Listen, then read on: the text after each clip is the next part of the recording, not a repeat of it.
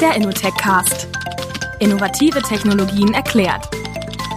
Von Entwicklern für Entwickler. Von Frontend bis Backend. Von Microcontroller bis Big Data. Persönlich, direkt und in die Tiefe gehend.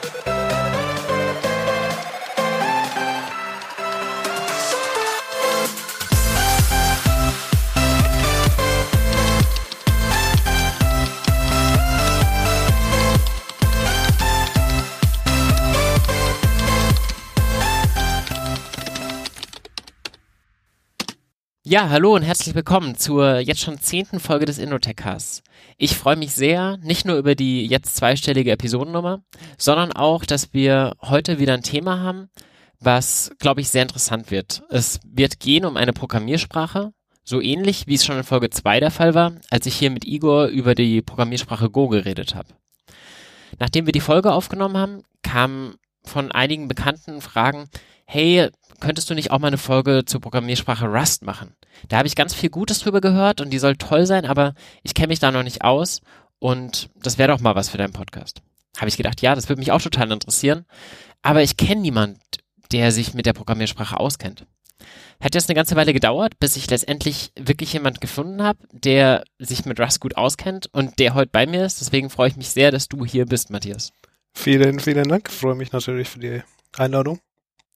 Genau, Matthias, Matthias Endler, du machst einen YouTube-Channel, wo du unter anderem Rust erklärst.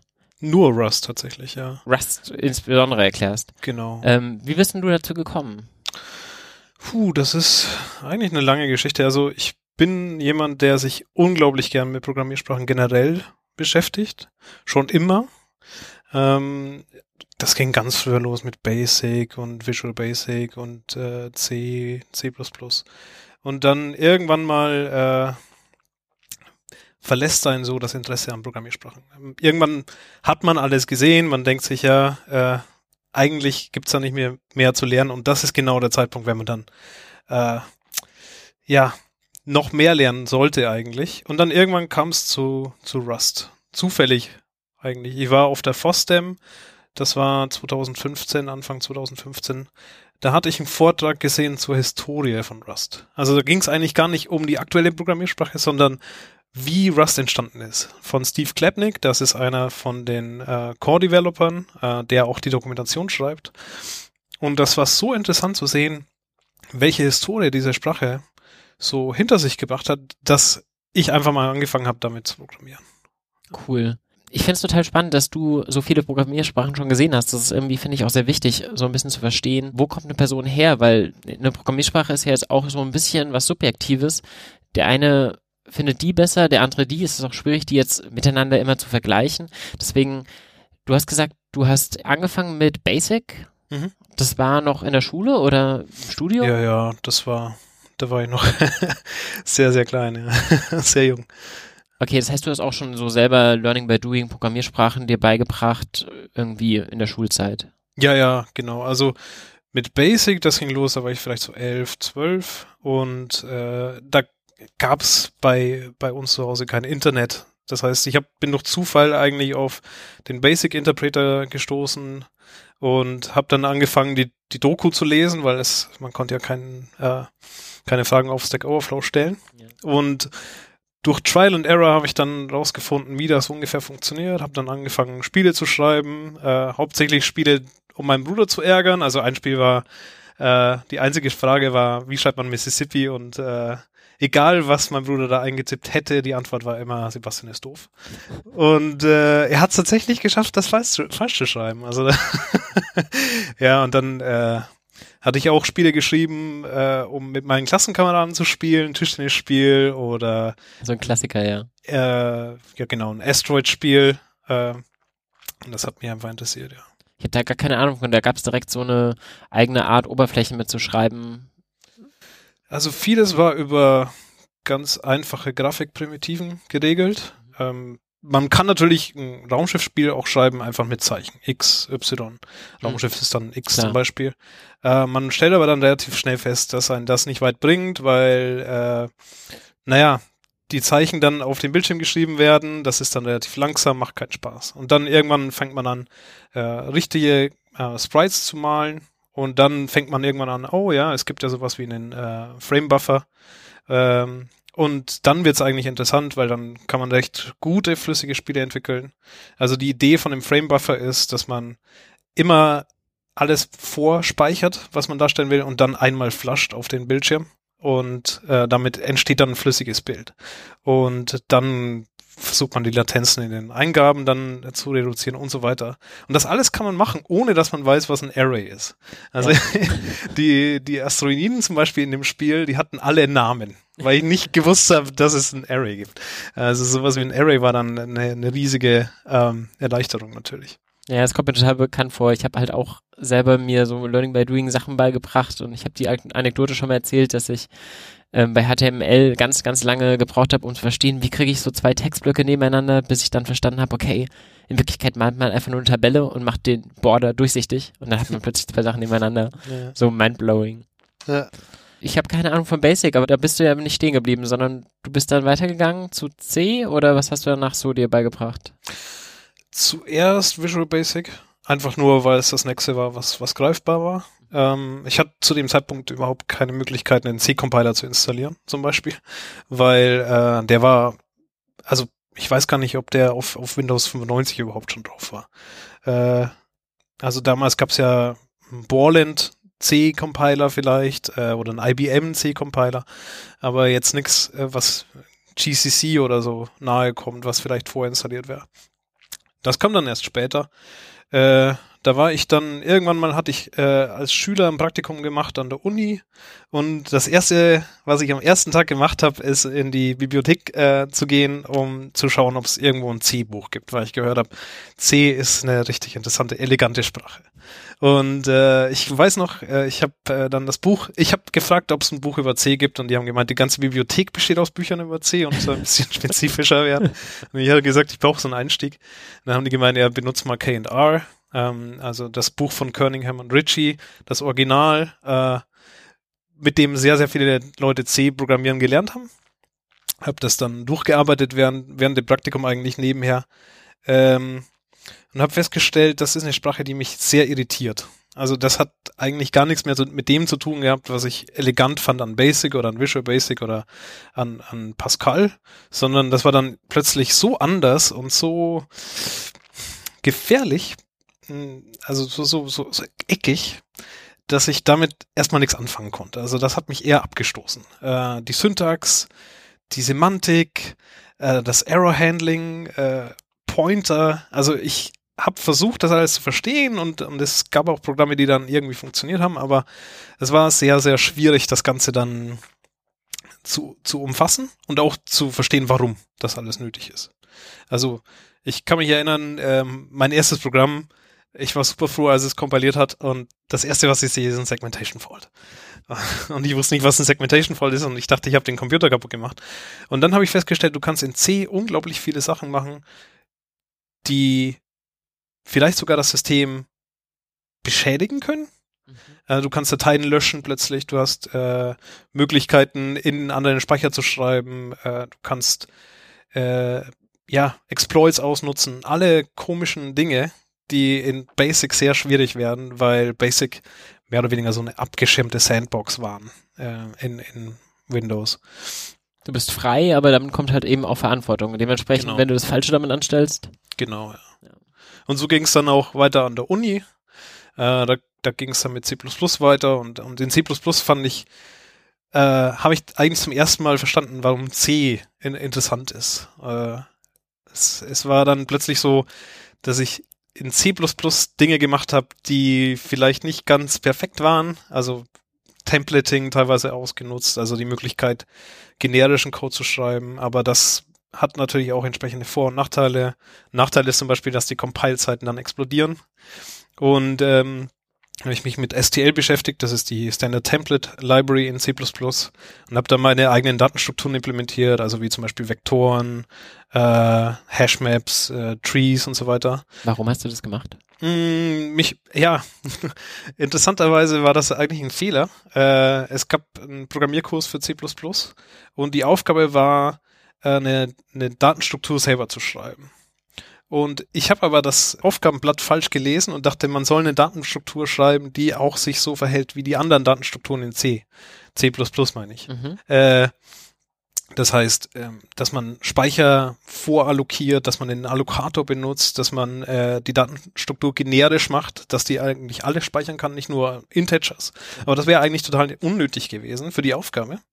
Ich habe dann äh, mich gewundert, warum alle schon fertig waren Mhm. und äh, ich da noch zwei Wochen länger gebraucht habe als der Rest, um dann festzustellen, dass alle eigentlich den einfachen Weg gegangen sind und nur eine Implementierung gemacht haben für Integer und ich eine Implementierung gemacht habe, die den STL-Allokator benutzt und tatsächlich äh, eine, eine vollwertige Datenstruktur gewesen ist. Äh, aber das war ganz cool, weil man konnte zum Beispiel mit dieser Datenstruktur dann äh, später Dinge einlesen aus dem Speicher und auch wieder serialisieren. Und das hat genauso gut funktioniert wie alle anderen Datenstrukturen in, in C++, die schon vorgegeben waren. Also ich hatte quasi einen eigenen Vektor und habe dann äh, ein Bild zum Beispiel gespeichert auf der Platte und wieder gelesen und ich könnte, konnte mit meiner Datenstruktur die speichern und mit der anderen Datenstruktur äh, von C++ die wieder lesen. Und es hat funktioniert. Komplett kompatibel. Ja, aber geil. natürlich äh, die Compile-Zeiten, die waren fantastisch. Ja, Also das waren mehrere Minuten und äh, wir wollen von den Fehlermeldungen gar nicht sprechen. Weil die Fehlermeldungen waren dann, und jeder, der schon mal Generics in C++ gemacht hat, der weiß das auch, dass die Fehlermeldungen dann seitenlang werden und sehr schwierig zu lesen sind, obwohl dann nur ein Komma fehlt. Ähm, aber dafür hat man auch extrem viel Macht. okay, und du bist dann aber bei C nicht stehen geblieben, sondern was war dann noch so weitere Programmiersprachen, die du dir angeschaut hast? Bist du immer in der Systemprogrammierung geblieben oder hast du auch mal irgendwie Abschweifer in zu einer interpretierten Sprache gemacht oder so? Ja, C und C++, ähm, nach Projekten, die ich dann für die Uni gemacht habe, die teilweise immer noch laufen dort, äh, für Studentenverwaltung und alles mögliche, Netzwerkverwaltung, habe ich dann gemerkt, okay, das ist einfach nicht meine Welt. Ähm, mich hat eigentlich die Sprache nur interessiert, weil sie schnell ausführbar war und weil sie sehr mächtig war, aber nicht die Syntax und die Semantik. Und dann habe ich gesucht nach Alternativen. Was kann man denn noch machen? Habe dann sehr schnell äh, meine Liebe in Python gefunden, habe sehr viel Python gemacht. Ähm, einfach nur, weil ich dort zum ersten Mal das Gefühl hatte, dass mich eine Sprache seit seit fünf oder sechs Jahren mal wieder wirklich interessiert, mich wirklich fesselt, neue Konzepte bringt. Also da ist dann plötzlich äh, Whitespace ist äh, plötzlich ausschlaggebend für die äh, Semantik. Das heißt, äh, je nachdem, wie ich eindrücke, ist auch mein Scope.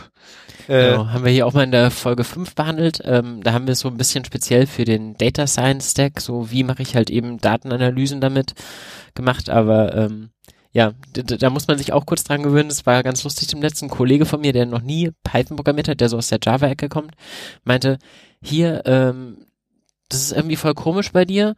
Ich habe jetzt deinen Code genommen und ich habe einfach nur ähm, hier was eingefügt und jetzt geht das Ganze nicht mehr. Ja, zeig mal. Ja, aber du hast das reingeschoben.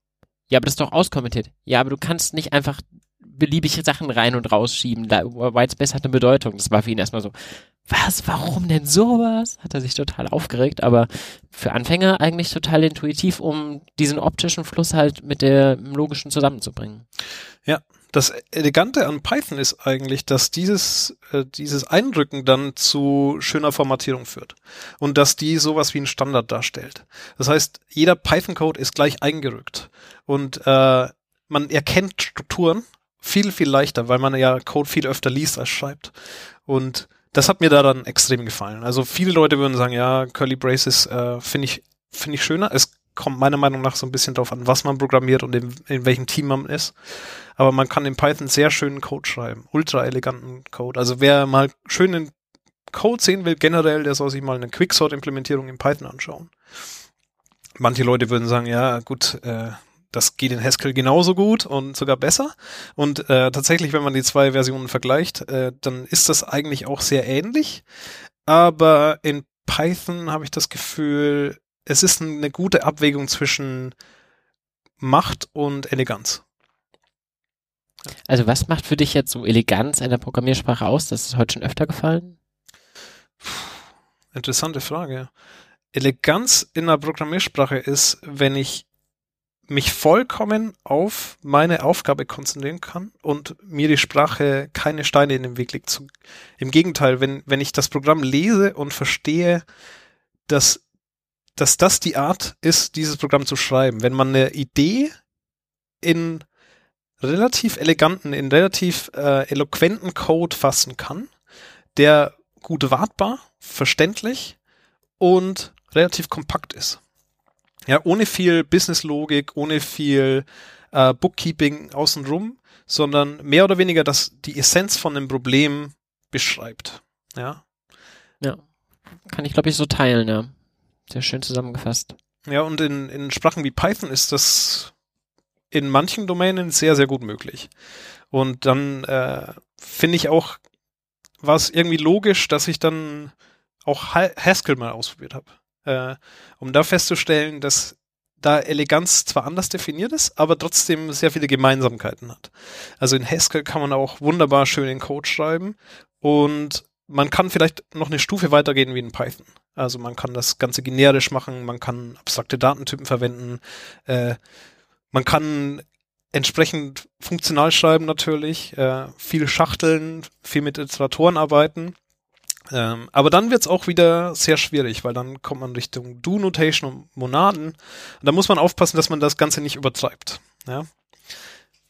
Ja. Okay, ja, da kann ich dir auch nur noch bedingt folgen, muss ich gestehen. Also Haskell ist ja echt so eine Programmiersprache, von der man immer alle, immer liest, dass jeder sie gerne lernen will und sie trotzdem keiner weiß. Vielleicht müssen wir da nochmal einen anderen Podcast zu machen. Mhm. Ähm, aber sprengt jetzt wahrscheinlich den Rahmen. Ähm, du hast dann auch noch Haskell gelernt. Wie viele Programmiersprachen kommen noch bis zu Rust? Ich würde eher sagen Sprachkategorien, Sprachklassen, weil dann kam nicht mehr viel Neues. Also dann kamen viel ähnliche Sprachen, Scheme hat man dann schon mal gesehen, äh, PHP hat man dann schon mal gesehen, logisch, äh, Ruby ist sehr ähnlich zu, zu Python trotzdem dann. Äh, dann kam nicht mehr viel Neues und das war auch so ein bisschen das Problem. Also dann hat so eine Zeit eingesetzt, wo ich recht frustriert war mit allem, was so an Programmiersprachen da war. Äh, zum einen finde ich an Haskell problematisch, dass es halt in großen Teams schwierig wird zu programmieren, ähm, weil es halt wenige gute Haskell-Programmierer gibt und viele Leute dann ihre eigenen idiomatischen Ideen von anderen Sprachen dann versuchen einzubringen. Und zum anderen fand ich dann bei Python, ja, da war halt dann irgendwann ein Punkt erreicht, wenn man alles gesehen hat und man programmiert halt dann letztendlich Python. Man konzentriert sich auf das Problem, das ist interessant, aber so an neuen Konzepten lernt man nicht mehr viel. Ja, es kam dann noch Scala, es kam dann, äh, weiß ich nicht, auch noch ein bisschen Lisp, aber so richtig fasziniert hat mich dann nichts mehr. Ja. Und dann irgendwann kam dann plötzlich Rust. Das kam dann aus dem Nirgendwo. Du warst auf einer Konferenz, auf der FOSDEM-Konferenz und hast da einen Vortrag gesehen, hast du gemeint, der mehr so über die Evolution von Rust ging und wo das herkommt, als weniger um die Sprache an sich. Genau, genau. Wann war das? 2015 war das, im, im März ungefähr, glaube ich. Äh, oder vielleicht ein bisschen vorher. Und äh, interessant fand ich an dem Vortrag eigentlich nicht die Sprache, wie sie damals war, sondern was alles schon entfernt wurde von der Sprache. Was man eigentlich festgestellt hat, was, was äh, vielleicht nicht zu der Sprache passt. Also die Sprache war eigentlich anfangs ganz anders. Äh, das war eigentlich ein Dialekt von Okamel, äh, der war sehr ausgelegt auf, äh, ja, Green Threads, ähm, auf einen Garbage Collector. Ähm, da war zwar das Konzept von Sicherheit auch schon da, aber noch nicht so zentral. Äh, auch das Konzept von Performance war noch nicht so zentral. Die Ansätze waren da und dann hat man aber gemerkt, okay, was ich im Endeffekt habe, ist ist ein einfach, eine einfache Sprache basierend auf einer neuen Idee, einer einzigen neuen Idee. Für mich ist das eine einzige Idee und das ist Ownership. Ownership und, und daraus resultieren Borrowing und Lifetimes. Also das ist so das Triumphirat. Und mit diesem Konzept schafft man es, dass man eine Sprache macht, die sicher ist und schnell. Auf die Konzepte werden wir auf jeden Fall gleich noch in Ruhe eingehen. Vielleicht müssen wir ein bisschen auch von der Historie herkommen. Das ist ja entwickelt worden bei Mozilla, um im Endeffekt eine bessere Sprache zu schaffen, anstelle von C, um einen Firefox zu bauen, richtig? Das kam später. Okay. Eigentlich war es erstmal ein Hobbyprojekt von einem Entwickler von Mozilla, äh, von Graydon Hoare. Und der ist eigentlich einfach ein riesen Sprachnerd. Den hat das einfach generell interessiert, was es eigentlich noch für neue Konzepte in Programmiersprachen generell gibt, was, was man noch machen kann. Und die Idee war, ähm, Ideen aus dem Compilerbau endlich mal in die Praxis umzusetzen, die seit mehreren Jahren, teilweise Jahrzehnten einfach da schlummern. Also interessante Konzepte, an die sich noch keiner rangetraut hat. Einfach mal zu sagen, okay, ich brauche eine moderne Sprache. Und da kommt teilweise auch der Name Rust her. Also das ist ein bisschen fraglich, wo der Name herkommt, aber eine Idee ist quasi, dass diese Konzepte alle so ein bisschen eingerostet sind, eingerostet waren und dass man die wieder auffrischt und dass man die wieder äh, modernisiert und irgendwo einbringt in eine neue Sprache. Eine andere Definition ist, äh, dass Rust von einem Pilz kommt, von einem äh, Fungus und äh, mehr oder weniger sich, sich als lebender Organismus weiter verbreitet. Ja, also so, so sich weiter propagiert, diese Ideen sich weiter fortsetzen. Äh, und eine andere Idee ist wiederum, dass Rust das Näheste ist an Bare Metal. Also man kommt quasi nicht äh, tiefer runter. Äh, ich finde die Idee eigentlich ganz nett, aber äh, was es dann letztendlich ist, das ist so ein bisschen vage. Und diese alten Konzepte, wo du meintest, die wollte man jetzt mal wieder wirklich zum Leben erwecken. Sind das die Konzepte, die du eben schon erwähnt hast mit Ownership vom Lifetime oder sind das nochmal andere Dinge? Ja, mm, also so hundertprozentig genau kann ich das jetzt nicht sagen, was die, die ursprünglichen Ideen waren. Äh, man kann das in dem Book wunderbar nachlesen, was da für Konzepte mit eingeflossen sind. Also dieses äh, Buch haben wir jetzt nur ganz nebensächlich erwähnt. Bei Mozilla wird von einem der Ursprungsentwickler die ganze Zeit bei der Entwicklung der Programmiersprache Rust nebenher ein Buch geschrieben, was diese ganze Entwicklung dokumentiert und auch quasi das Nachschlagewerk ist, wenn man mal wirklich tief in die Sprache einsteigen will, richtig? Ganz genau, ja. Es gibt mittlerweile zwei Versionen von dem Buch, die First und die Second Edition. Die Second Edition ist jetzt auch als äh, Print-Version erschienen vor kurzem. Sehr lesenswert, äh, sehr gut geschrieben, kann ich nur empfehlen. Um nun mal ganz kurz auf die früheren Konzepte zurückzukommen.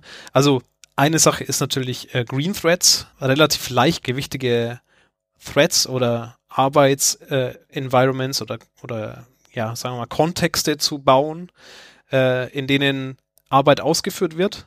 Das ist ein viel, viel leichtgewichtigeres Konzept als Threads äh, oder viel, viel leichtgewichtiger noch als Prozesse. Und man kennt das vielleicht auch aus Go, wo es eigentlich Go-Routines sind, also Co-Routinen. Und das war so ein zentrales Konzept auch von Rust damals.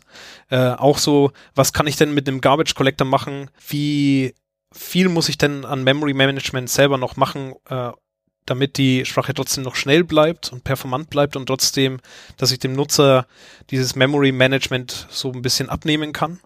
Ja.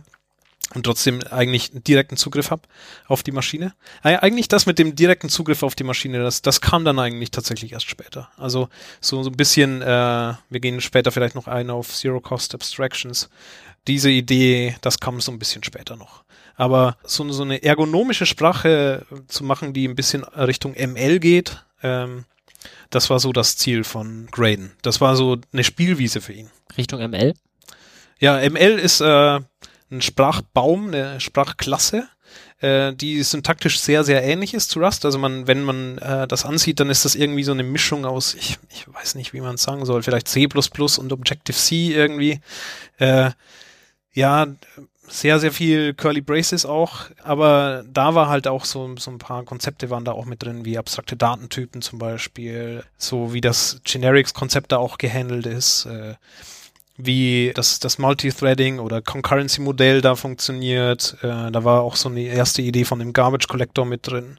Aber das war halt auch eine Sprache, die hat man jetzt nicht unbedingt benutzt, um vielleicht so sehr, sehr systemnah zu programmieren. Also das war viel, viel mehr High-Level ausgelegt und auch gar nicht so General Purpose. Also das war schon, hatte schon irgendwie seine Nischen da ja, hatte auch sehr funktionalen Einschlag ein bisschen.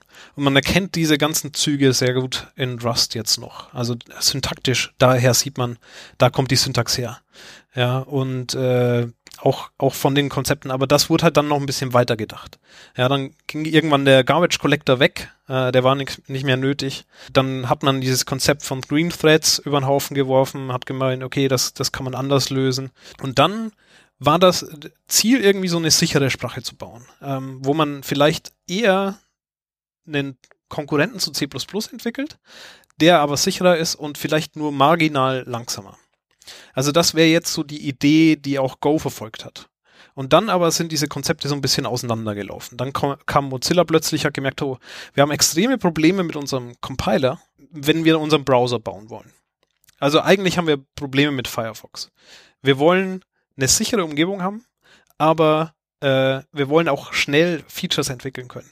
Und denen ist in dem Moment eigentlich der Bug-Tracker auf die Füße gefallen, weil es gab plötzlich so viele Bugs, so viele Segmentation Falls, so viele uh, Dangling Pointer, Memory Issues und so weiter, wo die gemerkt haben, okay, wir müssen da was tun.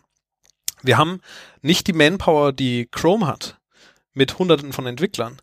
Wir müssen mit sehr wenig Entwicklern die gleiche Leistung bringen und die gleichen Features entwickeln. Das heißt, mit anderen Worten, wir müssen schlauer sein. Wir müssen eine bessere Idee haben.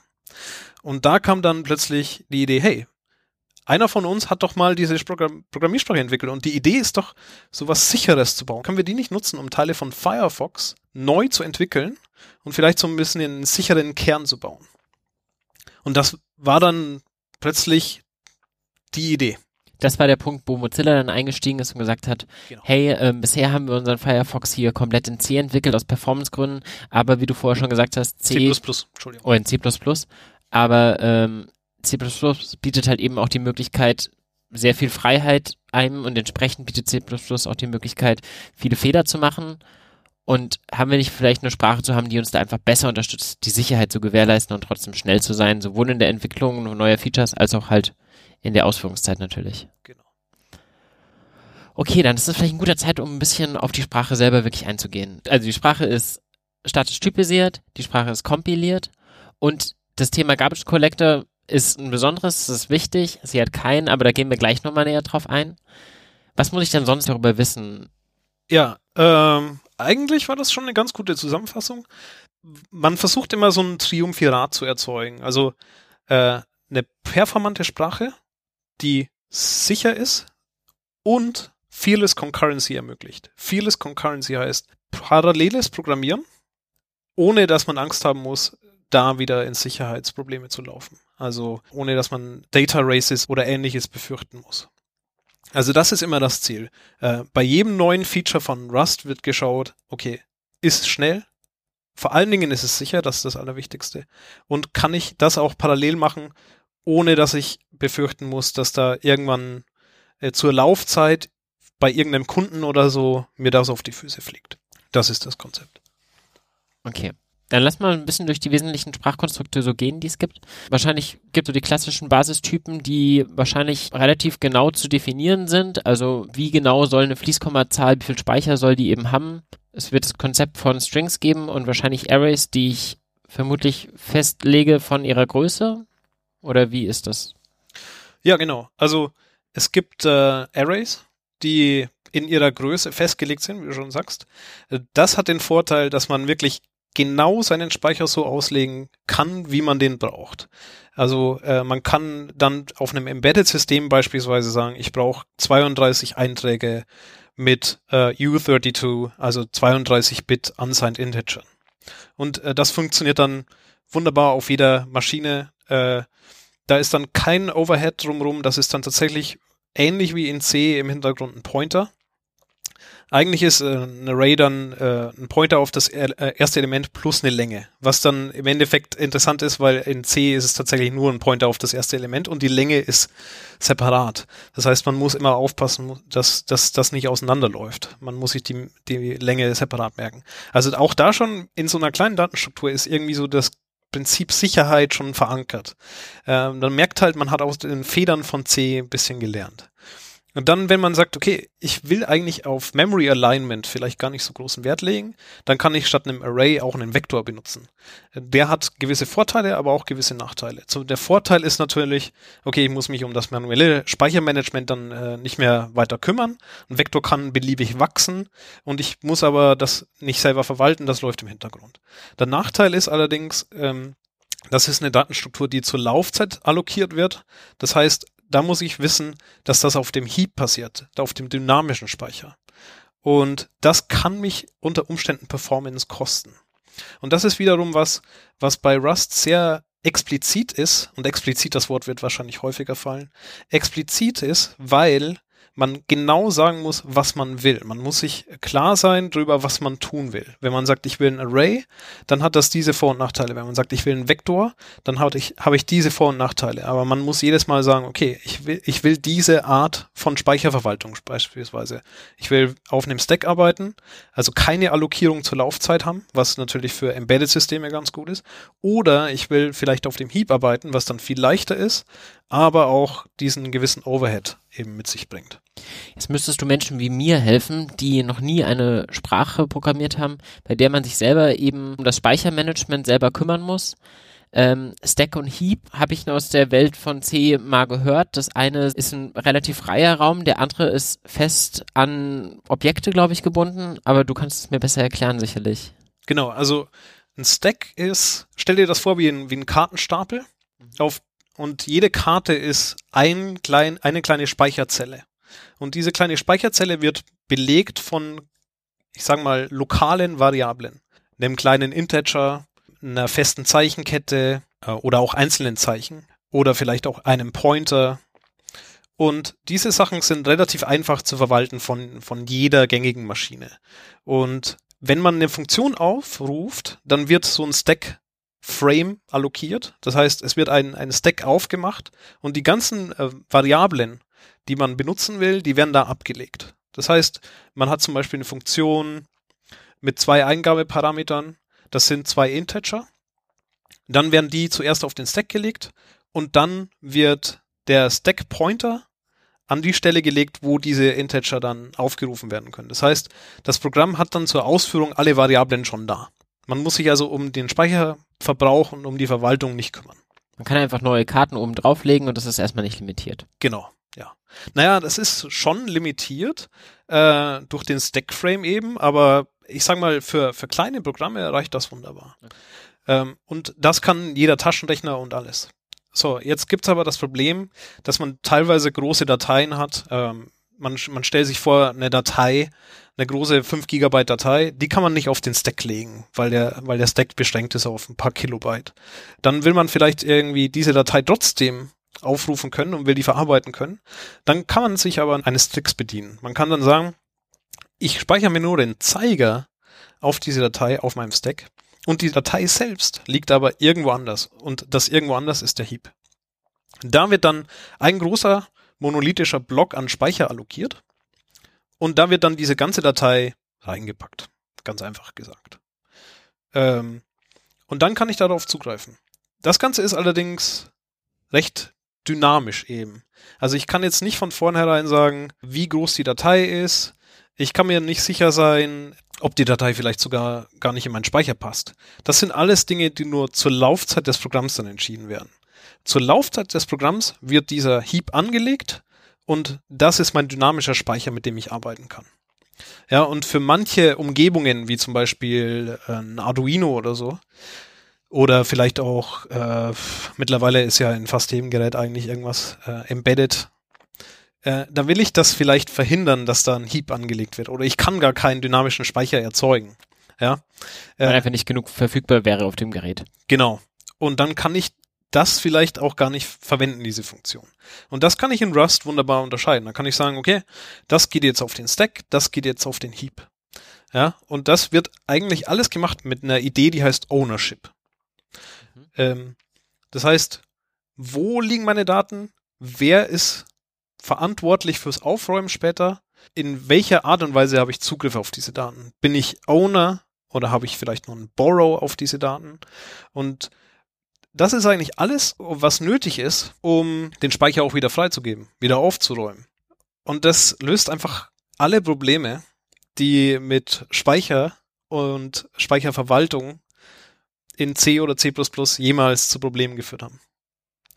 Gut, also bei Arrays, da kann ich mich jetzt eben entscheiden, ich möchte wirklich ein fest definiertes Array haben, dann ist das Konzept ja relativ einfach. Oder ich möchte eben an der Stelle eine, einen Vektor, ja. einen Vektor haben, der halt eben variiert in der Länge. Wenn man sich jetzt so ein, eine Zeichenkette anschaut, dann ist es vom Prinzip her ja dasselbe. Das sind auch einfach eine Aneinanderreihung an vielen verschiedenen Zeichen. Da kann ich aber die Länge in der Regel ja schlechter vorhersagen, wie viel ich da brauche. Habe ich dann da auch dieses Problem vom Speichermanagement? Genau, ja. Deswegen gibt's in Rust nicht nur einen String-Typ, sondern mehrere. Es gibt einen Str-Type, also der str-Type. Und das ist ein äh, String, der lokal auf dem Stack ist. Und dann gibt's einen String-Type, also mit großem S. Und das ist ein Typ, der ist auf dem Heap. Und ich habe entweder die Möglichkeit zu sagen, okay, ich, ich habe relativ kleinen Speicherverbrauch und ich habe vielleicht äh, totale Kontrolle über den Speicher, dann nehme ich einen Str-Type. Oder ich sag, okay, ich will eigentlich sehr viel Flexibilität haben und ich will vielleicht mich nicht drum kümmern können, müssen, ob äh, ein String jetzt so groß ist oder so groß. Ich will einfach nur einen String haben, dann nehme ich den String-Type, den Own-String-Type. Und da kommt das Konzept von Ownership ins Spiel. Weil ein Str, der auf dem Stack liegt, der hat immer eine Lifetime. Eine Lifetime besagt im Endeffekt, wie lang existiert dieses Objekt in meinem Speicher. Und wenn man sich den Stack jetzt vorstellt, sobald eine Funktion beendet ist, wird dieser ganze Stack aufgeräumt. Alles, was auf dem Stack ist, wird einfach entfernt. Mhm. Das heißt, die Lifetime von diesen Objekten auf dem Stack, ja, die ist beschränkt, ja, auf die Ausführungszeit dieser Funktion. Wenn ich jetzt einen Str-Type habe, dann ist die Laufzeit beschränkt auf diesen kleinen Scope, auf meinen Stack. Wenn ich jetzt auf eine neue Funktion springe, dann wird dieser Str aufgeräumt. Das heißt, ich muss mich befassen damit. Ich muss wissen, was da passiert. Bei einem String allerdings, ja, da ist die Laufzeit nicht beschränkt, weil das liegt auf dem Heap. Das ist immer verfügbar. Egal, ob ich jetzt eine Funktion verlasse oder nicht. Ja. Und da, da kommt eben diese, dieses Ownership-Prinzip mit ins Spiel. Weil äh, ich muss halt wissen, bin ich jetzt der Owner von dem Ding? Muss ich mich jetzt ums Aufräumen kümmern? Oder macht das die Maschine, wenn ich die Funktion verlasse? Dementsprechend habe ich halt Vor- und Nachteile. Bei dem Stack kann das automatisch gehandelt werden, weil halt klar ist, okay, diese Funktion besitzt halt Zugriff auf diese Karte hier und wenn die Funktion weggeräumt wird, dann können wir die Karte auch wegnehmen. Genau. Und bei dem anderen habe ich halt eine Indirektion. Du hast ja gesagt, der Heap wird ohnehin adressiert, auch quasi über den Stack mit einem Pointer in den Heap. Genau. Und wenn ich jetzt diese Karte rausnehme, dann fehlt mir die Verbindung zu meinem Heap-Objekt. Genau. Jetzt könnte ich aber doch auch sagen, in dem Moment, wo die Karte mitgenommen wird, gucke ich nach, auf was zeigt die im Heap und dann wird das im Heap einfach auch weggeräumt, solange nur eine Karte da drauf zeigt. Genau. Richtig. Und das ist Ownership. Im Endeffekt gibt es nur einen Owner, also einen Pointer auf diese, auf diesen Bereich im Heap. Einen Pointer auf diesen String. Sobald ich die Funktion verlasse, ist per Default, also standardmäßig, alles, was auf meinem Stack ist und alles, was vielleicht auch in den Heap zeigt, weg. Bedeutet allerdings gleichzeitig, dass halt eben auch nur eine Karte, nur eine Ausführung des Objekts Zugriff auf diesen String haben kann. Und wenn jetzt eine zweite Funktion aus Parallelitätsgründen oder warum auch immer auch von diesem String lesen will, kommt sie nicht ran. Genau. Und dann kommt das nächste Prinzip ins Spiel und das ist Borrowing. Äh, stell dir vor, ich bin jetzt Besitzer dieses Strings und du willst den nur lesen ja, dann kann ich dir vielleicht ein Handle geben oder kann dir ein Borrow, wie man in Rust sagt, geben, eine Referenz drauf. Du kannst wunderbar damit äh, lesen, zugreifen. Und ja, du weißt aber, du bist nie Besitzer gewesen. Also ich bin immer noch der Besitzer. Das heißt, ähm, ich leihe dir diese Karte nur aus, aber ich will sie auch irgendwann wieder zurückhaben. Und das funktioniert in Rust alles automatisch. Das heißt, äh, wenn ich dir das ausleihe und dein lokaler Scope zu Ende geht, dann kriege ich die Ownership wieder zurück. Und dann hab, bin ich wieder äh, alleiniger Besitzer dieser Karte. Ist das auch immer gebunden an ähm, einen Schreibzugriff? Weil also bei verteilten Systemen ist es ja auch ein typisches Problem. Ich habe irgendwo ein Volume zum Beispiel, ein Letztlaufwerk und wenn da jetzt mehrere Leute gleichzeitig drauf schreiben wollen, kann es Schreibkonflikte geben. Aber prinzipiell spricht nicht dagegen, dass viele gleichzeitig wirklich davon lesen, weil Lesen verändert ja nichts. Gibt es dafür auch ein entsprechendes Konzept in Rust, dass man die Karte an viele Leute gleichzeitig verleiht, aber jedem sagt, okay, ihr dürft aber alle nur lesen? Mhm. Das ist der Standard. Also eigentlich gibt es gar keine Variablen, es ist nichts veränderlich. Es gibt nur neue Zuweisungen an Values. Äh, und der Standard ist, dass alles nur read-only ist. Wenn ich will, dass du das lesen kannst äh, und auch verändern kannst vor allen Dingen, dann kriegst du einen Mutable Borrow von mir. Mhm. Dann ist es veränderlich. Dann muss ich allerdings aufpassen und gewährleisten, dass wir nicht zur gleichen Zeit was verändern. Und das muss ich dem Compiler beweisen. Muss dem Compiler sagen, okay, das ist jetzt okay. Es gibt verschiedene semantische Möglichkeiten, um zu sagen, okay, diese Fälle sind okay, das ist fein. Da wird nicht zweimal lesen drauf, äh, schreiben drauf zugegriffen. Aber ich muss trotzdem mit dem Compiler ein bisschen argumentieren.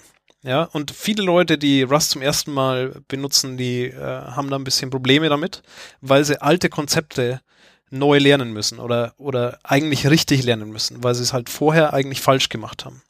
Also in C++ funktioniert das wunderbar auch. Das Konzept ist nicht neu. Es gibt Smart Pointers, es gibt das Prinzip Array, also Resource Allocation is Initialization.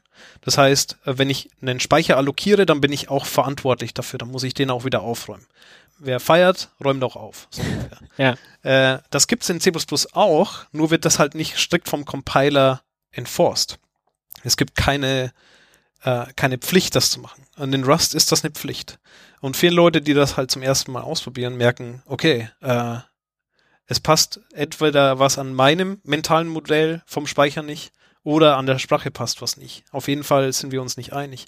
Und viele Leute hören dann auf. Also Rust hat am Anfang zumindest eine sehr hohe Lernkurve, weil man halt erstmal dazu kommen muss, dass man weiß, okay, äh, Ownership, Borrowing, Lifetimes und äh, dieses RAI-Prinzip, was es halt auch in, in C++ gibt, dass das äh, vom Compiler verpflichtend ist.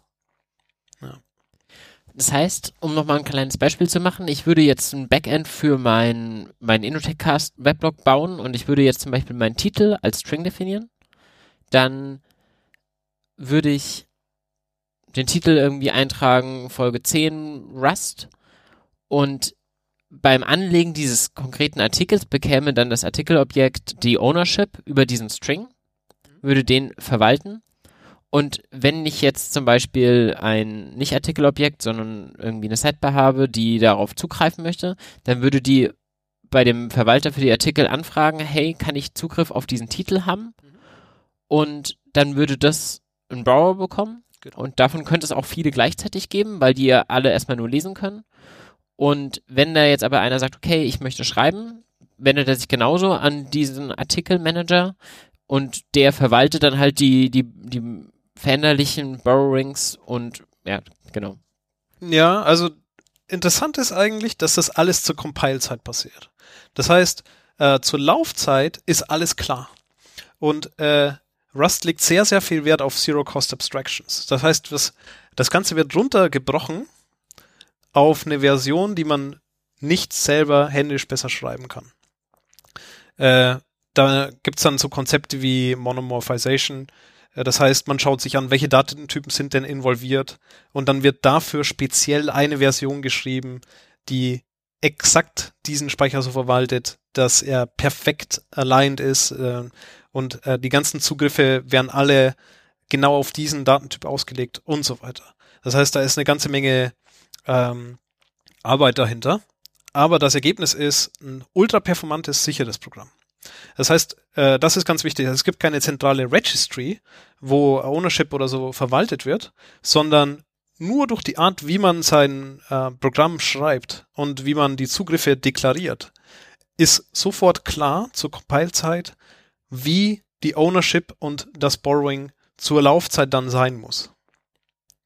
Was dann natürlich einen immensen Sicherheitsfaktor bietet, weil dann ist es halt eben validierbar von außen hin, weil es sich nicht dynamisch verhält. Aber ich stelle mir das relativ komplex vor, einen Compiler zu bauen, der im Endeffekt muss er ja jede mögliche Kombination sich vorher ausrechnen, ob die so gültig ist. Oder wie, wie funktioniert das? Ja, also für, für die einzelnen Zugriffe wird eigentlich immer wieder geschaut, wer ist der Owner zu jedem Zeitpunkt wird geschaut, gibt es jetzt einen Trans Transfer von ähm, dem Speicher zu äh, einem anderen? Also das nennt sich ein Move. Also wird dieser Speicher gemoved. Oder auch, wie ist es mit den Lifetimes? Das heißt, inwiefern hast du jetzt lesenden Zugriff, inwiefern hast du mutable Zugriff, also das heißt äh, schreibenden Zugriff. Und das wird eigentlich nur zeilenweise äh, geprüft. Also das hat sich auch mehrmals geändert, wie dieser Algorithmus funktioniert. Aber im Endeffekt ist es so ein Note-Keeping, so ein Bookkeeping zur Compile-Zeit. Das heißt, da wird geschaut, okay, in dieser Variable, was sind da für Lifetimes? Man sagt da tatsächlich alive dann. Und wie kann ich an der nächsten Stelle feststellen, gibt es dann einen Move oder nicht? Ja. Gibt es da auch Tools, die einem der Compiler da bereitstellt, um da Einsicht drin zu bekommen? Weil ich stelle mir die Konzepte ja schon noch komplex vor und ja, gibt es da Visualisierungshilfsmittel oder so, um dann zu verstehen, wie das Ganze dann eigentlich nachher aussieht? Ja, also die Compile-Fehler sind eigentlich sehr, sehr aussagekräftig. Also da wird dann ganz genau gesagt, hier passiert ein Move. Das heißt, hier verschiebst du deine Datenstruktur zum Beispiel in eine Funktion. Also stell dir zum Beispiel vor, äh, du hast eine Funktion ähm, Greeter und diese Funktion nimmt einen String und äh, dann sagst du zum Beispiel Greeter, runde Klammer auf, Anführungszeichen Hallo, Anführungszeichen Ende, runde, runde Klammer zu, Stichpunkt. Dann wird aber in diesem Moment dieser String, den man da übergibt, der wird gemoved. Das heißt, ich kann den danach nicht mehr wieder verwenden. Wenn ich eine Variable habe, äh, myString, und ich übergebe die nach Greeter und versuche danach Greeter nochmal aufzurufen mit demselben String, dann gibt es einen Compile-Zeitfehler. Weil dann ist die Variable schon gemoved. Ja, das ist am Anfang ein bisschen äh, gegenintuitiv, aber wenn man sich das vorstellt, was da passiert, dann ist es äh, sehr logisch, weil wenn die Funktion zum Beispiel delete heißen würde, dann könnte man sich vorstellen, okay, wenn ich delete zweimal aufrufe, na ja, klar, klar, kann das nicht mehr funktionieren. Mhm. Ja, und äh, so gibt's da Konzepte. Äh, und da gibt einem der Compiler sehr, sehr viel Hilfe. Also. Das heißt, ich muss aber dann auch alles, was ich danach wieder haben möchte, mir wieder explizit zurückgeben? Oder muss ich mir davor eine Kopie dann erstellen, wenn es quasi weggemoved wird? Das kommt drauf an, auf den Einzelfall, was man damit machen will. Also wenn man jetzt zum Beispiel nur eine String-Variable an eine Funktion übergeben wird und äh, man will vielleicht die danach weiter verwenden, ja dann gut, dann kann man Borrow übergeben. Dann kann man sagen, okay, du kannst eine, du kannst eine Referenz drauf haben, du kannst die lesen, äh, du kannst die zum Beispiel auch ausgeben, aber ich bin immer noch der Owner. Und dann habe ich die danach immer noch. Wenn ich aber vielleicht ein komplexeres Objekt habe, was ich vielleicht an dieser Stelle brauche, aber vielleicht auch an einer anderen Stelle, ja gut, dann übergebe ich eine Kopie. Aber das, das kann man in Rust wiederum explizit machen. Man kann dann sagen, ich will weiterhin Besitzer sein. Ich will dir eine Kopie geben. Ich will dir eine Referenz geben, also borrow. Äh, ich will dir zum Beispiel was geben, was du clonst, wenn du es schreiben willst. Das heißt, für dich ist es so ähnlich wie eine Referenz, aber wenn du es veränderst, ja, dann wird's, dann kriegst du eine eigene Kopie davon. Also du kannst da in Rust sehr, sehr, sehr genau sagen, was du mit dem Speicher machen willst und wer vor allen Dingen der Owner ist. Ja. Du hast jetzt gesagt, dass alles zur Compile-Zeit schon klar ist. Jetzt stelle ich mir die Frage, okay, wie läuft denn dann Error Handling? Können dann eigentlich gar keine Fehler mehr zur Laufzeit auftreten oder wie funktioniert Error Handling in Rust? Es können keine Fehler mehr auftreten, die mit äh, Segmentation Faults oder Data Races zu tun haben. Das nicht. Weil, wie gesagt, das eindeutig klar gehandelt wird, wann der Speicher aufgeräumt wird. Was natürlich immer noch passieren kann, ist, dass Fehler auftreten können, äh, die man zur Compile-Zeit einfach nicht absehen kann. Wie zum Beispiel, äh, eine Datei kann nicht gelesen werden, der Platz ist voll, äh, jemand gibt einen ungültigen String ein und so weiter. Mhm. Ähm, das Error Handling in Rust ist eins der, der besten Sachen an Rust. Äh, man hat da sehr, sehr viel Freiheiten und es fühlt sich trotzdem sehr elegant an. Das heißt, ähm, wenn, wenn man sich mal so ein typisches Rust und ein typisches Go-Programm zum Beispiel im Vergleich mal anschaut, mhm. dann kann man in Go Code schreiben, der vielleicht sehr elegant aussieht und sehr kurz und äh, pragmatisch ist. Aber mit Error Handling, ähm, da wird. Lebt man den Code sehr auf. Es kommt immer wieder kurze Abschnitte, wo man sich Gedanken machen muss, was mache ich jetzt eigentlich hier im Fehlerfall. Genau. Und was noch viel schlimmer ist, man kann Fehler ignorieren. Äh, man muss keine Fehler behandeln. Also wenn jetzt zum Beispiel hier ein Error auftritt, wenn ich eine Datei lesen will, ja, dann kriege ich äh, zwei Dinge zurück von der Lesefunktion. Ich kriege einen Handle zurück und ich kriege einen Error zurück. Den Error muss ich aber explizit selber prüfen. Und in Rust muss ich den Error behandeln, weil da kriege ich kein äh, Tupel zurück, sondern ich kriege ein Result zurück. Und Result kriege ich immer dann zurück, wenn es eine Operation ist, die fehlschlagen kann. Zum Beispiel, ich will eine Datei lesen, die existiert nicht, dann kriege ich ein Result zurück. Ein Result besteht aus zwei Typen. Das ist ein Enum-Typ. Es gibt einen OK-Wert, das heißt, alles hat funktioniert, oder es gibt einen Error-Wert, das heißt, es gab irgendeinen Fehler. Wenn ich also auf den OK-Wert zugreifen will, dann muss ich auch den Error-Wert behandeln. weil ich muss dieses Result unwrappen. Ich muss quasi sagen, gib mir das Ergebnis. Aber dann will Rust wissen, was machst du dann mit dem Fehler? Und äh, den Fehler, den kannst du dann entweder ausschreiben, du kannst ihn zurückgeben an den Aufrufer, äh, du kannst ihn in deinen eigenen Typen rappen, du kannst, äh, du kannst alles Mögliche machen. Du kannst äh, den behandeln oder du kannst dich entschließen, das weiterzugeben. Das passiert allerdings nur bei irgendwelchen Stellen, die vorher vom Compiler identifiziert wurden. Hier könnte ein Fehler auftreten, der nicht gehandelt ist. Das heißt, es gibt eigentlich zwei unterschiedliche Arten von Funktionen, Klassenobjekten, nämlich die, die irgendwie einen Fehlerhandling involvieren und die, wo das eigentlich nicht auftreten kann. Ja, alle Funktionen, die ein Result zurückgeben, können theoretisch zur Laufzeit einen Konf Fehler hervorrufen, den man handeln muss. Und das ist ein wunderschönes Konzept, weil Fehler werden plötzlich als Datentypen als, als Teil äh, des Programmierens gesehen. Äh, nicht wie bei Exceptions, wo äh, man eine Exception weiterwirft oder vielleicht gar nicht behandeln muss, sondern äh, man geht davon aus, Fehler passieren.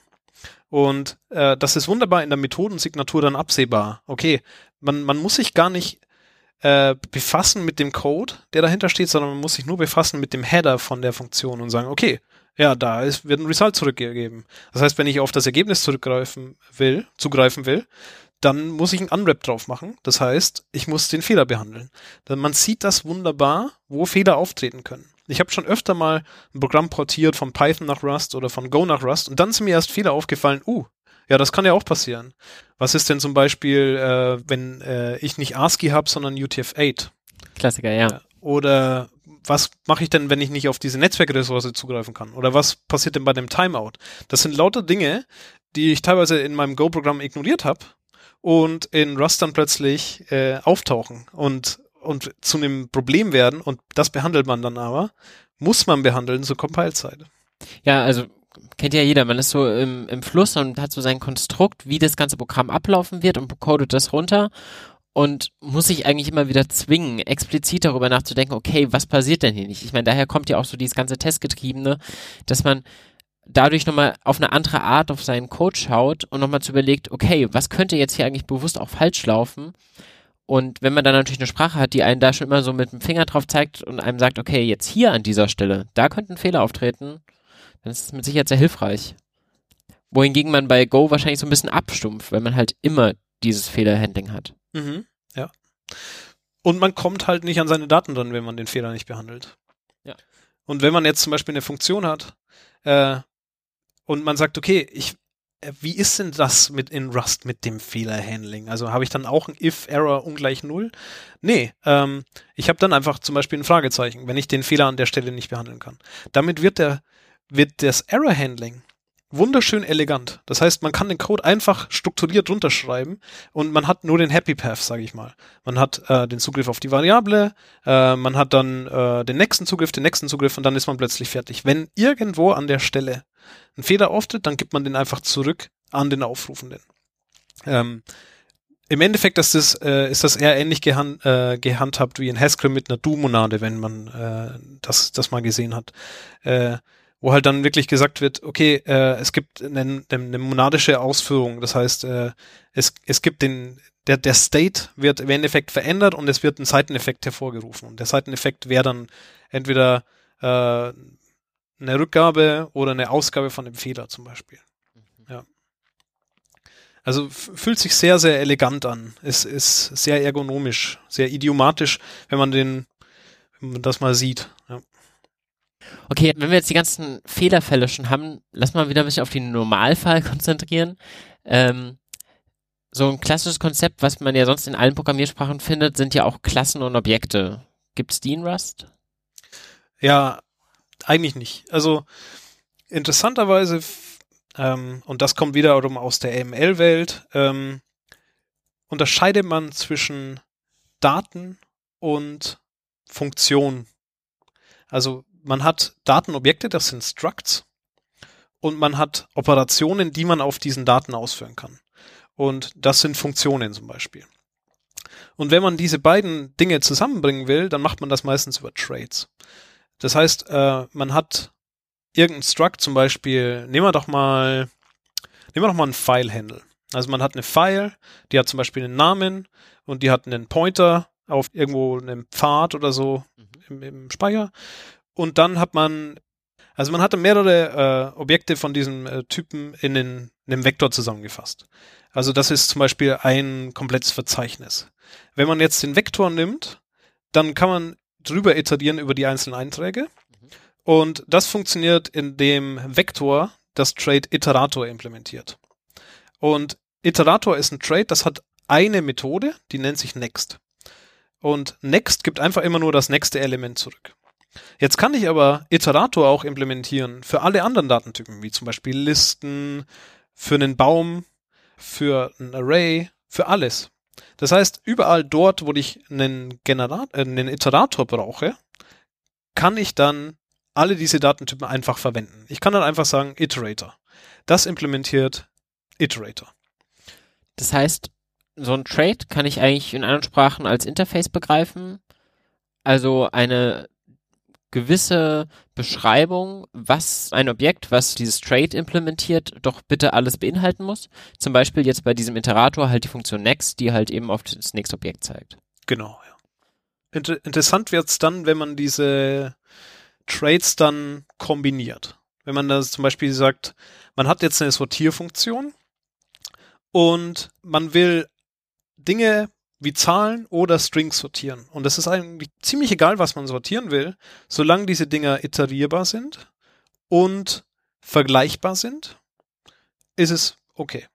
Aber sie vergleichen sich halt möglicherweise auf unterschiedliche Arten. Genau, ja. ja.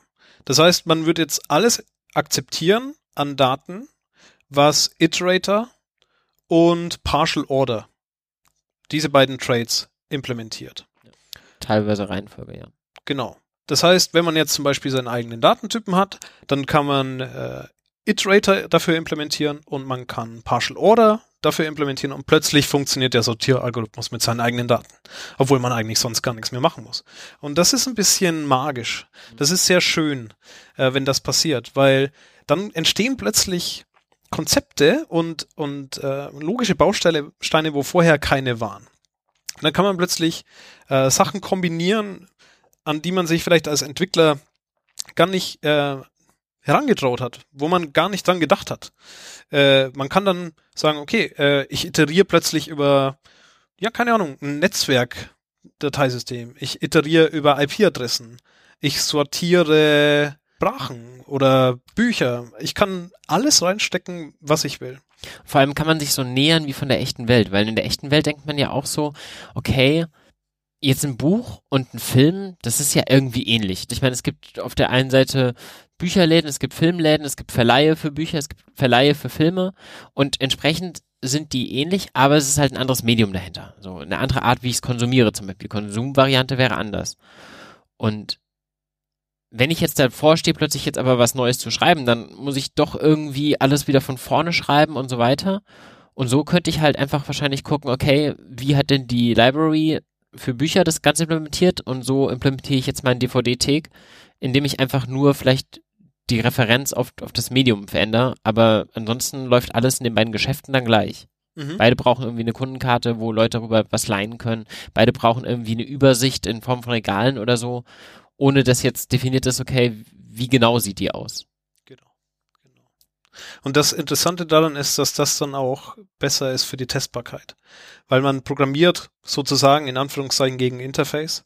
Das heißt, äh, man schaut sich nicht die Businesslogik dahinter an, sondern man schaut sich dann an, was der Benutzer auch tatsächlich dann benutzen wird von seinen eigenen Datentypen. Äh, man ist dann sehr, und da ist das Wort wieder explizit, was man von seiner Datenstruktur freigibt, also public macht und was vielleicht Implementationsdetails sind. Und man muss vielleicht nicht zum tausendsten Mal testen, ob ein Iterator funktioniert. Ähm, ja, weil es gibt eine ja, Struktur dafür und alles, was Iterator implementiert, kann man auf dieselbe Art testen. Sehr, sehr interessantes äh, Konzept. Was auch sehr, sehr gut mit dem Strong Typing äh, einhergeht und, und gut zusammenspielt, weil man hat dann eine, gewisse Typsicherheit auch, äh, wenn man seinen Code testbar machen will. Verleitet sowas in der Praxis zum Overengineering? Dass man immer alles so bauen möchte, dass es dann auch general sich in dieses Konstrukt einsetzt und faktisch braucht man es dann aber vielleicht auch gar nicht? Ja, das muss ich zugeben. Also ich programmiere jetzt ja schon seit ein paar Jahren Rust Und ja, also da muss man sich manchmal so ein bisschen im Zaun halten. Das ist, das ist wirklich richtig. Also ich ähm, kenne das aus Scala auch noch und aus Haskell eben, äh, dass man da, und auch C natürlich, äh, dass man da sich bisschen verkünstelt manchmal. Und man muss da wirklich sehr aufpassen, ob man nicht einen Schritt zu weit geht. Weil man kann natürlich alles ad infinitum generalisieren. Äh, das ist nicht ganz so schön. Also in Go ist das zum Beispiel äh, nicht das Problem, weil da ja, wird man eigentlich nicht so verleitet dazu. Da gibt es eigentlich einen Weg, Dinge zu bauen. Das ist eigentlich relativ alles straightforward. Aber in Rust gibt es halt sehr viele Wege, um zum selben Ziel zu kommen. Das haben wir in dem Podcast in der zweiten Folge sehr oft diskutiert, dass Go sehr meinungsstark ist. Also ja zum Beispiel einem sagt, okay, du musst halt mit Tabs einrücken und selbst wenn du halt irgendwie beliebig viele Spaces reinrückst, sobald du einmal Go Format machst, wird es umformatiert in, in Tabs und dann hast du halt Tabs. Ähm, Rust ist da deutlich freier wieder in der Mentalität, mehr so in der C-Richtung noch von mach ruhig, wie du möchtest. Wir geben dir ganz viele Tools an die Hand. Wir beschützen dich davor, dass du nicht so viel falsch machst, weil wir dir zur Kompilierzeit ganz viele Prüfungen und Tests abnehmen, aber du hast erstmal viele Freiheiten. Ja, also was das Typsystem angeht vor allen Dingen. Syntaktisch gesehen gibt's mit Rust-Format eigentlich einen ähnlich vergleichbaren Kandidaten wie Go-Format, der einem das äh, zumindest syntaktisch abnimmt, wie das eingerückt ist und so weiter, wie der Code aussieht aber semantisch ist eine Menge Freiheiten da. Also das Ganze basiert eben auf abstrakten Datentypen und es gibt so ein paar Guidelines, wie man ergonomischen Rust-Code schreibt. Ich habe da auch ein GitHub-Projekt dazu, äh, Idiomatic Rust, äh, wo ich eben Blogartikel sammle äh, und Beispiele sammle, wie Code zu, zu schreiben ist oder wie sich Code richtig anfühlt in Rust. Aber das ist eher sowas, was man mit der Zeit lernt. Das ist, gibt keine so strikten Guidelines. Äh, man, es gibt sicherlich ein paar Code-Smells, wo man dann sagt, okay, das geht zu weit. Äh, wo man das, das schon relativ gut absehen kann. Also wenn man sehr viel mit Makros arbeitet, äh, sehr viel Code-Generierung macht, äh, sehr, sehr viel generisch mit Typen arbeitet äh, und dann vielleicht auch Boxes verwendet, also Smart Pointer in einer Art. Äh, aber das würde jetzt vielleicht ein bisschen zu weit führen. Jedenfalls, es ist ein bisschen schwer abzuschätzen, wann dann das Optimum erreicht ist. Ja, also der Compiler gibt einem da schon sehr, sehr viel mehr Freiheiten als bei Go. Entsprechend bietet die Sprache aber auch viele Möglichkeiten, sich langfristig weiterzuentwickeln. So ein bisschen bei Scala habe ich gerade das Gefühl, ich bin noch dabei, Scala zu lernen. Ich bin da noch ein bisschen in den Grundlagen. Aber da habe ich auch das Gefühl, ich sehe noch nicht den Horizont. Da gibt es noch viel, was man immer weiter lernen kann und weiter lernen kann. Ähm, ist da wahrscheinlich bei Rust ähnlich. Ja, also was ich halt bei Scala immer vermisst habe, war, dass einem der, der Compiler da so eine gewisse Sicherheit gibt. Also ich habe da immer so ein bisschen äh, vor mich her programmiert. Das hat dann auch immer wunderbar funktioniert. Es gab aber dann teilweise Ecken und Kanten, wo es dann zu weit ging und wo man dann nicht mehr so ohne weiteres refactoren konnte. Man hat sich da so ein bisschen in eine Ecke rein programmiert, hatte ich manchmal das Gefühl. Es kommt ein bisschen drauf an.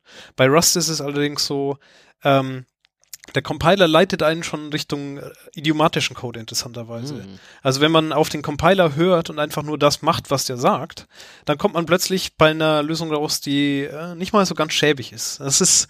Das heißt, eigentlich habe ich schon alle Freiheiten dieser Sprache in alle Richtungen zu gehen, aber man wird hier halt immer so gezeigt, okay, der schnellstmögliche Weg wäre halt doch hier lang und geh ruhig links, aber wir zeigen dir dann, danach sollst du bald mal wieder rechts gehen, weil sonst läufst du in eine falsche Ecke. Ja, und das ja, funktioniert auf ultra interessante Art. Also Magie ist da nicht im Spiel, aber ähm, wenn man sich so ein bisschen dran tastet an, an die Sprache und so ein bisschen liest und dann auch schaut, was der Compiler dann macht, wie der reagiert, dann kommt man plötzlich von einem Prototypen, der nicht funktioniert, zu etwas, das compiled und dann auch läuft und nie kaputt geht. Also äh, ich habe das bei keiner anderen Sprache so stark wie bei Rust, dass ich irgendwas baue und compile und weiß, dass es funktioniert teilweise mache ich zehn Iterationen von einem Programm, parallelisiere das dann und äh, refactor das ohne Ende und lasse es kein einziges Mal laufen.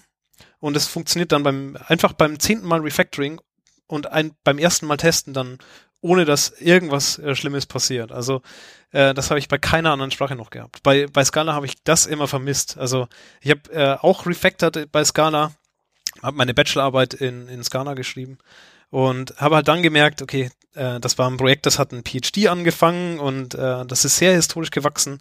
Äh, dem Ganzen ist natürlich auch ein bisschen diese Komplexität geschuldet, aber ich habe immer festgestellt, okay, der, der, ja, der Compiler führt mich immer weiter hinaus ins Meer, anstatt mich immer mal wieder reinzubringen.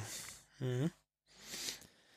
Ja, der Compiler ist natürlich irgendwie so das wichtigste Tool ähm, für einen Rust-Programmierer. Ähm, dazu lohnt sich vielleicht auch zu sagen, dass, obwohl wir jetzt vorher davon geredet haben, dass die Sprache sich so weiterentwickelt hat und so viele Konzepte über Bord geworfen hat, es gilt ja innerhalb der Einser-Serie eine komplette Abwärtskompatibilität, richtig? Mhm.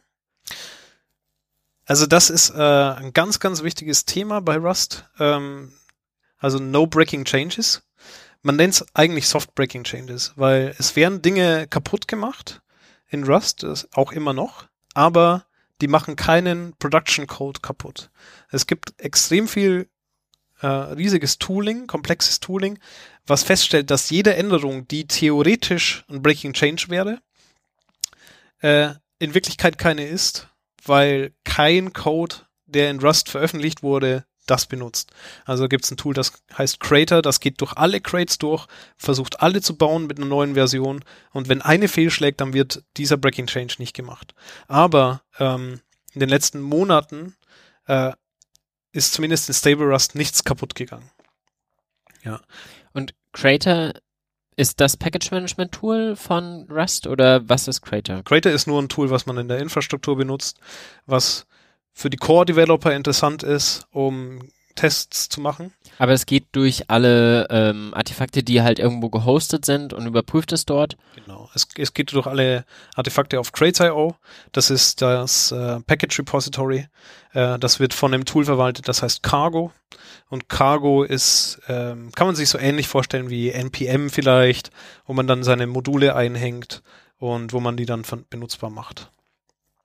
Und darüber läuft dann auch ein Dependency Management, ähm, wenn ich was baue. Genau, ja, genau. Also eigentlich wird der Rust-Compiler von aller, von den allermeisten Leuten mit Cargo angesprochen. Also nicht mehr direkt, sondern man macht dann Cargo äh, auf, äh, Aufrufe, Cargo Build, Cargo Run. Das ist äh, unaufgeregter als in Go, wo man schon irgendwie bei der fünften Iteration des Package Management ist, oder? Ja, also Versioning in Go ist schwierig äh, und ich glaube, das haben die in Cargo sehr gut gemacht. Also äh, da gibt's Major Minor äh, Patch Versions mit äh, Semantic Versioning. Äh, da gibt's äh, richtige Dependency Trees. Da wird, werden Dependencies auch gelockt. Das ist auch alles Teil von der Toolchain, von der Infrastruktur. Das ist abgesegnet von den Core-Developern.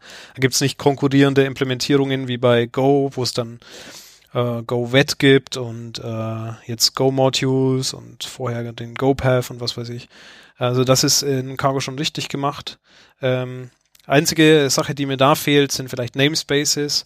Also es gibt äh, in Rust ähnlich wie in Ruby keine Namespaces. Das heißt, man schreibt nicht zum Beispiel äh, MRE slash MyPackage, sondern man schreibt halt dann einfach MyPackage und wenn es MyPackage schon gibt, dann muss man sich halt einen anderen Namen ausdenken. Das ist ein bisschen schwierig. Aber die Idee dahinter ist eigentlich, dass man den Leuten, äh, dass die Leute kreativer sind, was die Namensgebung angeht. Und dass man ja ohne weiteres auch zum Beispiel ähm, My Name minus My Package schreiben kann. Also man kann sich ja selber einen Namespace bauen. Das ist so die Idee für eigene Pakete und ansonsten gibt es halt eben nur diese, ein, diese eine zentrale Repository, so dass man da jetzt keine konfliktierenden Versionen hat. Bei dem einen, wenn ich vom einen ziehe, dann finde ich unter dem Namen was anderes wie beim anderen, weil es gibt eigentlich erstmal nur einen wesentlichen Hub. Ganz genau. Also bei Go wird das eher gemacht über äh, V1, V2 und so weiter. Und jede Version ist ein Breaking Change. In äh, Rust gibt's aber Minor Versions, das sind Feature Versions. Und diese nicht Breaking Changes, dann gibt's auch die Major Versions. Und wenn jetzt eine Version dabei ist, die kaputt ist, dann äh, wird die nicht äh, dann wird die nicht gelöscht aus dem Package Repository, sondern wird die einfach als Tombstone markiert. Dann kann man die zwar immer noch in seinen aktuellen ähm, Versionen benutzen, damit der Code weiterhin kompiliert, aber für neue ähm, Libraries ist der dann nicht mehr verfügbar. Dann sind diese Crates dann plötzlich gestrichen einfach. Aber die werden nicht gelöscht aus dem Package Repository, äh, was ja zum Beispiel bei äh, NPM zu diesem Xpad, äh, LeftPad ja. Desaster geführt hat, wo eine Version gelöscht wurde. Ja, ja das passiert in, in Rust nicht. Okay, also wir haben Cargo als ähm, Package Management Tool, wir haben Rust Format, was wir schon erwähnt haben. Gibt sonst irgendwelche wichtiges Tooling, was ich kennen sollte, wenn ich mit Rust arbeite?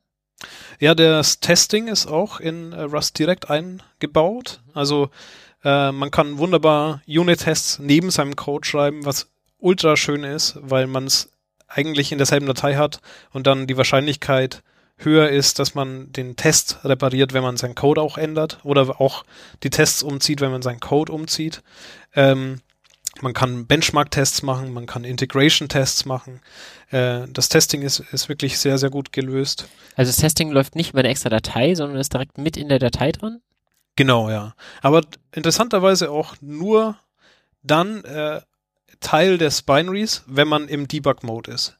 Im Release-Mode wird das komplett raus äh, äh, Klar. abstrahiert. Macht ja Sinn. Und äh, das Testing ist tatsächlich in eigenen Modulen. Man kann aber zum Beispiel sehr, sehr schöne Sachen machen, wie man hat eine Funktion, die möchte man testen, dann kann man dann in Markdown als Kommentar über der Funktion seinen Code schreiben und der wird dann auch getestet. Das ist quasi Code als Dokumentation. Wie läuft es sonst mit Dokumentation? Ist es auch wie bei Go, dass man einfach quasi über die Funktionen direkt drüber schreibt, was man tut und hat so eine gewisse Syntax und daraus kann man einfach Dokumentationen rendern? Genau, ja. Äh, man kann Markdown dort verwenden, man kann verweisen auf äh, Funktionen in der Standard Library, äh, indem man dann zum Beispiel sagt Backtick, Iterator, Backtick, dann wird da ein Link eingefügt zu dem Iterator Trade. Äh, man kann Beispiele schreiben, äh, man kann sogar komplette Integration-Tests schreiben.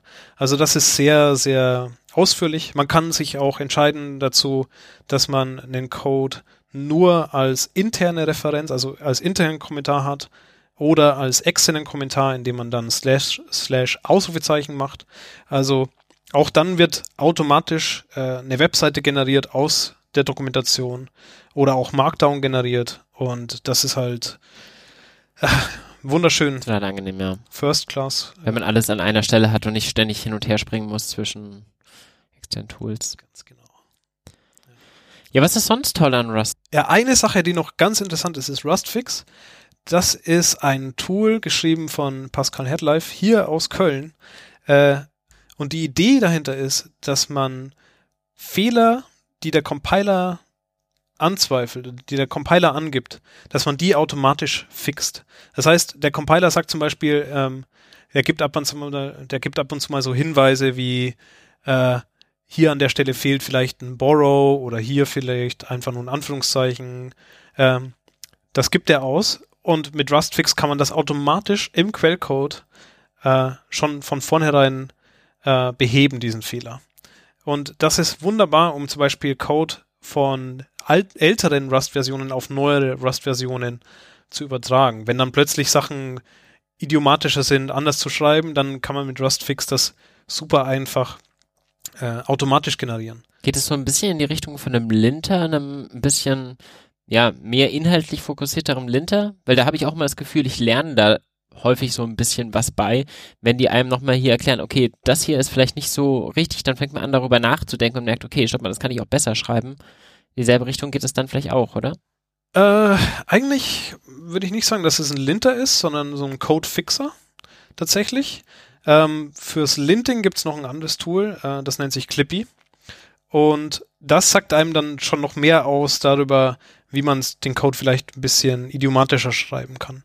Also Clippy kann ich nur empfehlen für alle Leute, die vielleicht ein kompilierendes Rust-Programm haben und dann wissen wollen, was kann ich denn eigentlich noch verbessern? Was kann ich dann, wie kann ich denn jetzt weitermachen? Dann kann man Clippy mal laufen lassen. Kann man sich einfach installieren, Cargo install Clippy, genauso wie Rustfix, Cargo install Rustfix. Und dann kann man Clippy mal laufen lassen. Man sieht sehr, sehr viele Sachen, die einem Clippy noch angibt, wo man sagt, ja, hey, hier kannst du das noch machen, hier brauchst du keine Ownership, hier, das kannst du noch viel schneller machen, indem du das Memory, Man also hier, indem du keinen Speicher allokierst, äh, hier die Konstante fällt weg und so weiter. Das ist äh, auch sehr schön anzusehen. Also hat mein Code auch immer besser gemacht, kann ich jedem empfehlen, diese Tools zu verwenden. Rust Format, Rust Fix, Clippy. Das ist so ein wunderschönes Triumphirat, wenn man äh, Programme schreibt. Ja, was ist sonst toll an Rust? Also wir haben jetzt schon wirklich spannende Sprachkonzepte gehabt. Ähm, das Tooling scheint auch gut zu funktionieren. Ähm, der Compiler ist super, weil er einem immer so ein bisschen in die richtige Richtung pointet. Ähm, wie sieht es mit der Community aus? Ich äh, war ja schon Teil von vielen Communities, ähm, bin auch in der PHP und Python Community hier, aber ich muss sagen, äh, sowas wie in Rust habe ich noch nie gesehen. Also so eine Hilfsbereitschaft, so eine agile Art und Weise an systemnahe Programmierung ranzugehen. Also den Leuten zu sagen, okay, du kannst das schaffen, du kannst das machen. Das ist keine Rocket Science. Wir helfen dir, wir zeigen dir, wie das geht. Du kannst deinen eigenen Kernel schreiben. Du kannst äh, deinen eigenen Texteditor schreiben. Das ist dann plötzlich möglich und sicher. Äh, das habe ich so noch nie gesehen, dass Leute einfach so diese Motivation mit sich bringen und, und die Leute auch wirklich äh, anstecken mit dieser, mit dieser Energie, um denen zu sagen, ja, äh, probier was, riskier was, trau dich. Also das ist sehr schön zu sehen. Wo sieht man das? Durch, durch Blogartikel, wo die Leute so versuchen zu motivieren? Oder ist es der Spirit irgendwie auf Meetups und Konferenzen? Oder? Alles, ja. Aber äh, man sieht eigentlich auch schon an den Leuten, die sich für die Sprache interessieren, dass da sehr viele Menschen dabei sind, die sich intensiv mit Programmiersprachen in, äh, auseinandersetzen. Äh, die kommen halt dann aus der funktionalen Welt oder aus der systemnahen Welt oder aus der dynamischen äh, Skriptsprachenwelt und bringen da ihre Ideen mit ein. Und das ist so, so ein Schmelztiegel aus neuen Konzepten, so eine Art fast schon Kunstprojekt, äh, wo alles geht. Und äh, es ist einfach eine Community, die sehr, sehr offen ist und die das wirklich auch äh, sich auf die Fahnen geschrieben hat, inklusiv zu sein. Also da wird in dem IRC-Channel äh, jeder Newcomer wird da ähm, mit, Hand, mit Handkuss begrüßt. Äh, da gibt's keine dummen Fragen. Äh, da kann man auch in einem Forum sich mal austauschen über, über Konzepte. Äh, da kann man auch mal äh, eine neue Idee einbringen. Der RFC-Prozess ist zum Beispiel, also Request for Comments Prozess, ist zum Beispiel komplett offen. Das heißt, äh, es wird jedes Feature offen diskutiert äh, und abgestimmt. Und es gibt eigentlich keine Leadership in dem Sinn, dass Mozilla das macht, sondern das ist Community gesteuert. Ich glaube, zwei Drittel der Core-Developer arbeitet nicht bei Mozilla. Jetzt könnte man allerdings auch ein bisschen skeptisch die Frage stellen, okay, wenn jeder neue Nutzer in der ISC-Community noch persönlich begrüßt wird, werden es nicht so viele sein. also mein Eindruck ist auch sonst, ähm, wenn man irgendwo auf einer Konferenz ist und gerade liest, okay, keine Ahnung, mit was sind denn eure spannenden Tools gebaut, Kubernetes ganz vorne weg, aber irgendwie gefühlt jedes neue Tool, was so auf diesem Infrastructure Layer gerade erscheint, ist gefühlt in meinem Kosmos mit Go gebaut. Ist, hast du da eine andere Wahrnehmung oder woran liegt es? Weil das Raster bisher irgendwie noch nicht so viele Projekte vorweisen kann, außer jetzt im Firefox. Also, äh, ich habe mal einen Artikel geschrieben über Go versus Rust und ich habe da festgestellt, okay, es sind eigentlich keine Konkurrenten. Also Rust ist eine viel, viel mächtigere, größere Sprache als Go. Und Go ist aber wunderbar für Microservices und Microservices sind halt momentan extrem populär. Go ist gut, wenn ich äh, kleine Tools schreiben will, die auch statisch typisiert sind, wo ich einen schnellen Compiler brauche. Ähm, wenn ich zu Rust greife, dann habe ich normalerweise schon einen Grund. Äh, Sicherheit äh, oder eben Performance und zwar High-Level-Performance. Ähm, das, das ist aber auch gar nicht so schlimm, weil Rust an sich ist noch eine relativ junge Sprache. Also die 1.0er Version ist jetzt äh, drei Jahre alt. Das ist jetzt für eine Sprache kein Alter. Vor allem eine Sprache, die C ersetzen soll und quasi genau. die Fußstapfen treten soll, ja. Ich, genau das ist der Punkt. Also ich glaube auch eher, dass der Ansatz nicht ist, Go zu verdrängen, sondern eher eine Alternative zu C oder C++ äh, bereitzustellen und vielleicht auch mehr Leuten zu ermöglichen, Systeme zu programmieren. Also mal eine Python-Extension zu schreiben oder ein Ruby Package Manager. Ähm, das ist so die eher die Motivation. Ich glaube, Rust momentan, ähm, auch wenn es extrem viele Vorteile gibt, ist halt schon eine Sprache, mit der man sich ganz extrem beschäftigen muss. Und ich glaube, dass das mit der Zeit einfacher wird, diese Sprachkonzepte auch benutzen zu können, benutzbar zu machen. Also es, es wird sehr viel Wert gelegt momentan auf Ergonomics, dass man die verbessert, äh, dass solche Sachen einfacher sind. Also äh, das ist ein ganz großer Punkt für Rust 2018 und 2019. Einfach diese steile Lernkurve ein bisschen abzusenken, dass Leuten leichter fällt, in diese Sprache auch reinzukommen. Genau. Also äh, es ist auch so, dass neue Märkte entstehen, wo Rust vielleicht ein ganz großer Vorreiter sein wird. Also eine Sache ist zum Beispiel WebAssembly. Ähm, dadurch, dass Rust eben keinen Garbage Collector hat und nativ nach WebAssembly kompilieren kann und diese ganze Sicherheit mit sich bringt, äh, finden sehr, sehr viele Menschen das von Natur aus attraktiv. Ähm, es gibt eine WebAssembly ähm, Working Group, das ist sowas wie so ein Team, das sich damit befasst innerhalb von Rust. Und die legen da sehr, sehr viel Wert drauf, dass das ganze Tooling einfach nativ funktioniert. Das heißt, man schreibt normalen Rust-Code, kompiliert den dann einmal mit WASM-Pack zum Beispiel nach WebAssembly und der läuft dann im Browser. Und viele Leute fangen jetzt an, äh, Rust-Code im Browser auszuführen, um sichere Umgebungen zu schreiben. Also es ist zum Beispiel ein Teil von ja, Visual Studio Code zum Beispiel. Also es ist eine Electron-App, ist schon in Rust geschrieben. Also das ist zwar noch RipGrab, das ist kein WebAssembly, aber es geht langsam so Richtung Web-Tooling, äh, wo Leute dann anfangen, das, das mehr zu benutzen. Es klingt wirklich spannend, dass eine Sprache, die ja aus der systemnahen Programmierung kommt und sich durchaus irgendwie auf Embedded-Geräten ausführen lassen soll, dann plötzlich den Weg in den Browser findet. Aber klar, mit, mit WebAssembly, also die Kompilierung in nativen Browser-Code, ist das für so eine Sprache, die halt eben keine Garbage Collection hat und einen Fokus auf Sicherheit hat, natürlich auch ein ganz logischer Schritt. Mhm. Auch wenn der von außen jetzt irgendwie erstmal nicht so naheliegend erscheint, finde ich, zumindest für mich nicht. Mhm, ja, aber wenn man dann mal genau dahinter schaut, was eigentlich hinter WebAssembly steckt, dann ist das die perfekte Sprache dafür. Dann ist Rust tatsächlich ein sehr, sehr guter Match dafür, weil es ist eine sehr, sehr einfache virtuelle Maschine, die dem Programmierer vollkommene Freiheiten überlässt und das Memory Management komplett frei lässt. Es gibt sehr, sehr wenige Konzepte auf WebAssembly und man kann dann so eine Sprache wie, wie Rust nehmen und kann sowas wie eine sichere Runtime für WebAssembly bauen, auf die vielleicht andere Sachen wieder aufsetzen. Es gibt zum Beispiel jetzt von Ryan Dahl, das ist der Core-Developer gewesen von äh, Node, jetzt eine neue Sprache, die heißt Dino. Das ist eigentlich eine neue VM, die auf TypeScript aufsetzt. Und diese Dino Runtime ist in Rust geschrieben. Das heißt, man geht her und man sagt, okay, 90% der Entwickler brauchen kein Rust-Verständnis, um Sachen zu entwickeln.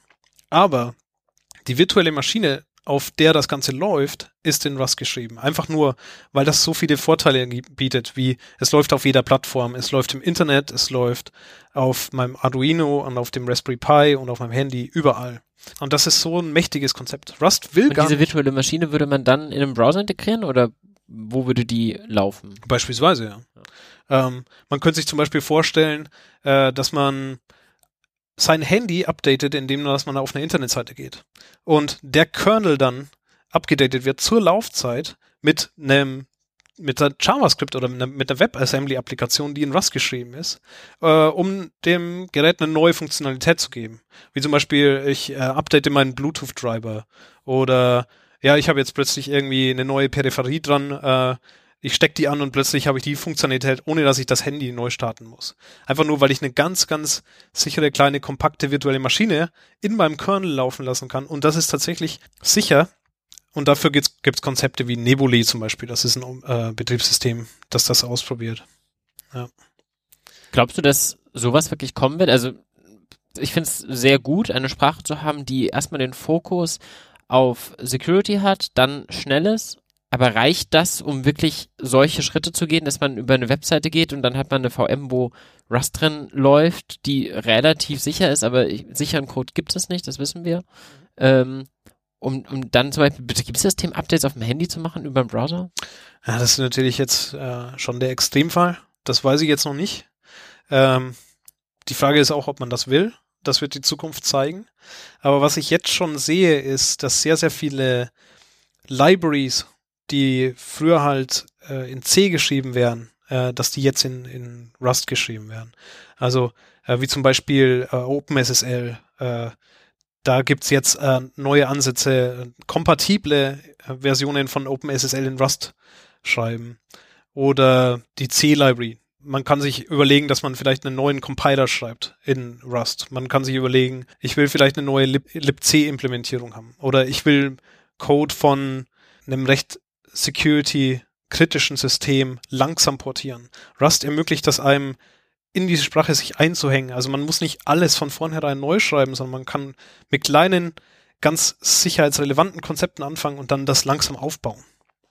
Ja, und ich glaube schon, dass das so die nächsten fünf oder zehn Jahre, man muss da recht langfristig denken bei sowas, ähm, sehr interessant sein kann. Ja, also für neue Betriebssysteme, für neue Runtimes, für neue Programmiersprachen. Ähm, zum Beispiel auch für die, äh, für die Space-Industrie. Dass man Roboter baut, die vielleicht in Rust geschrieben sind, einfach nur weil, weil man dann eine ganze Klasse von Fehlern ausschließen kann. Ja, also das sind so ganz, ganz neue Problemgebiete. Das kann man momentan nicht abschätzen, aber man, man wird sehen, wie sich das entwickelt. Ja, bei JavaScript war es ja ähnlich. Das ging ja los mit einer Skriptsprache für Netscape, um äh, kleinere dynamische Effekte auf einer Internetseite zu realisieren.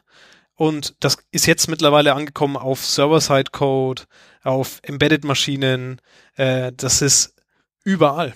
Ja, also man kann die Entwicklung von der Sprache nicht unbedingt absehen in den ersten drei Jahren. Mit dem Unterschied, dass JavaScript mit der heißen Nadel schnell gestrickt wurde und man bei Rust sich jetzt halt gerade wirklich Zeit nimmt und ja, sehr überlegt an Dinge rangeht und dann halt auch diese Rückwärtskompatibilität an der Stelle verspricht.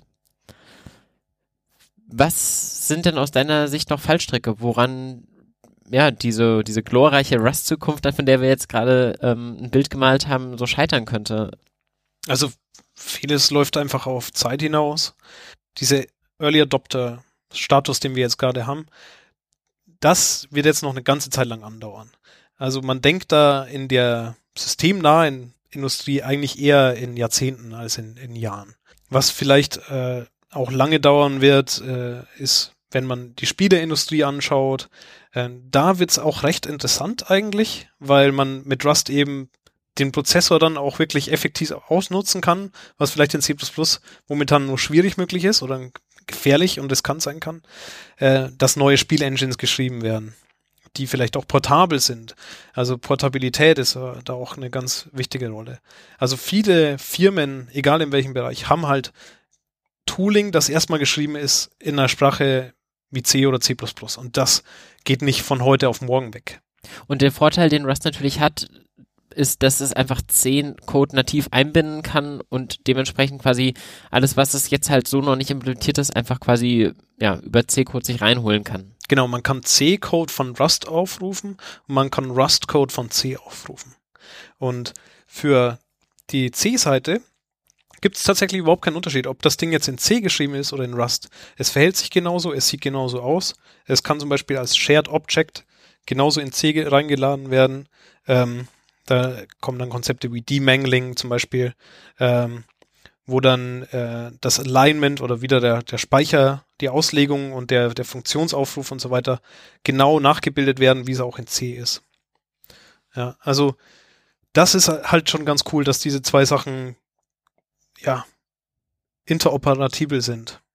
Interoperabel oder interoperabel? Na, die können zusammenarbeiten. Ja, gut.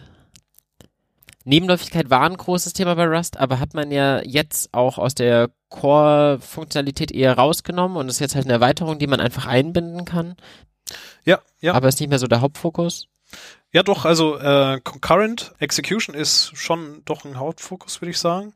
Aber ähm, wie das gelöst ist, ist eigentlich ziemlich interessant. Also, das Nebenläufigkeit im Sinne von parallelisierten Code ist eine Art und Nebenläufigkeit im Sinne von asynchronen Code ist eine andere Art.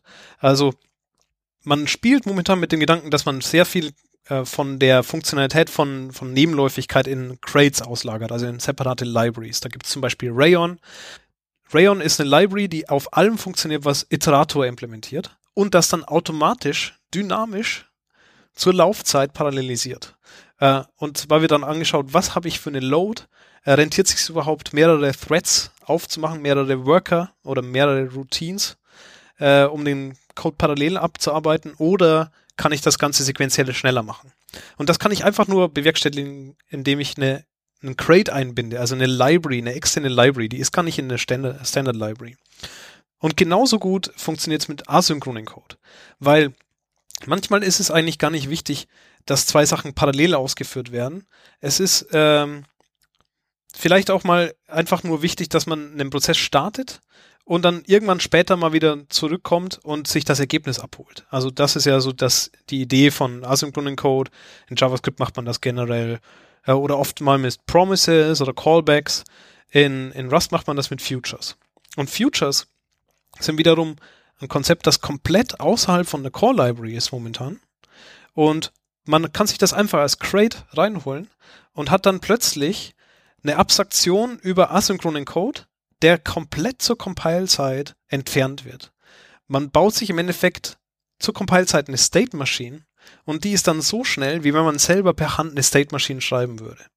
Und dieses Futures-Konzept ist unglaublich mächtig. Äh, Im Endeffekt kann man sich das so vorstellen, äh, man will zum Beispiel zwei Internetseiten abrufen, zwei HTML-Seiten abrufen. Dann startet man mit einem Future beide Operationen, macht dann irgendwas anderes und holt sich dann irgendwann zu einem späteren Zeitpunkt das Ergebnis wieder. Und diese ganze State Machine, wie das alles im Hintergrund funktioniert, das wird komplett wegabstrahiert von dem Nutzer. Und im Endeffekt sagt man dann nur noch, okay, ich starte hier das Laden von der Seite, dann, wenn die Seite geladen ist, will ich alle Links mir rausholen, dann will ich zum Beispiel diese Links alle in einer Markdown-Datei speichern oder sowas.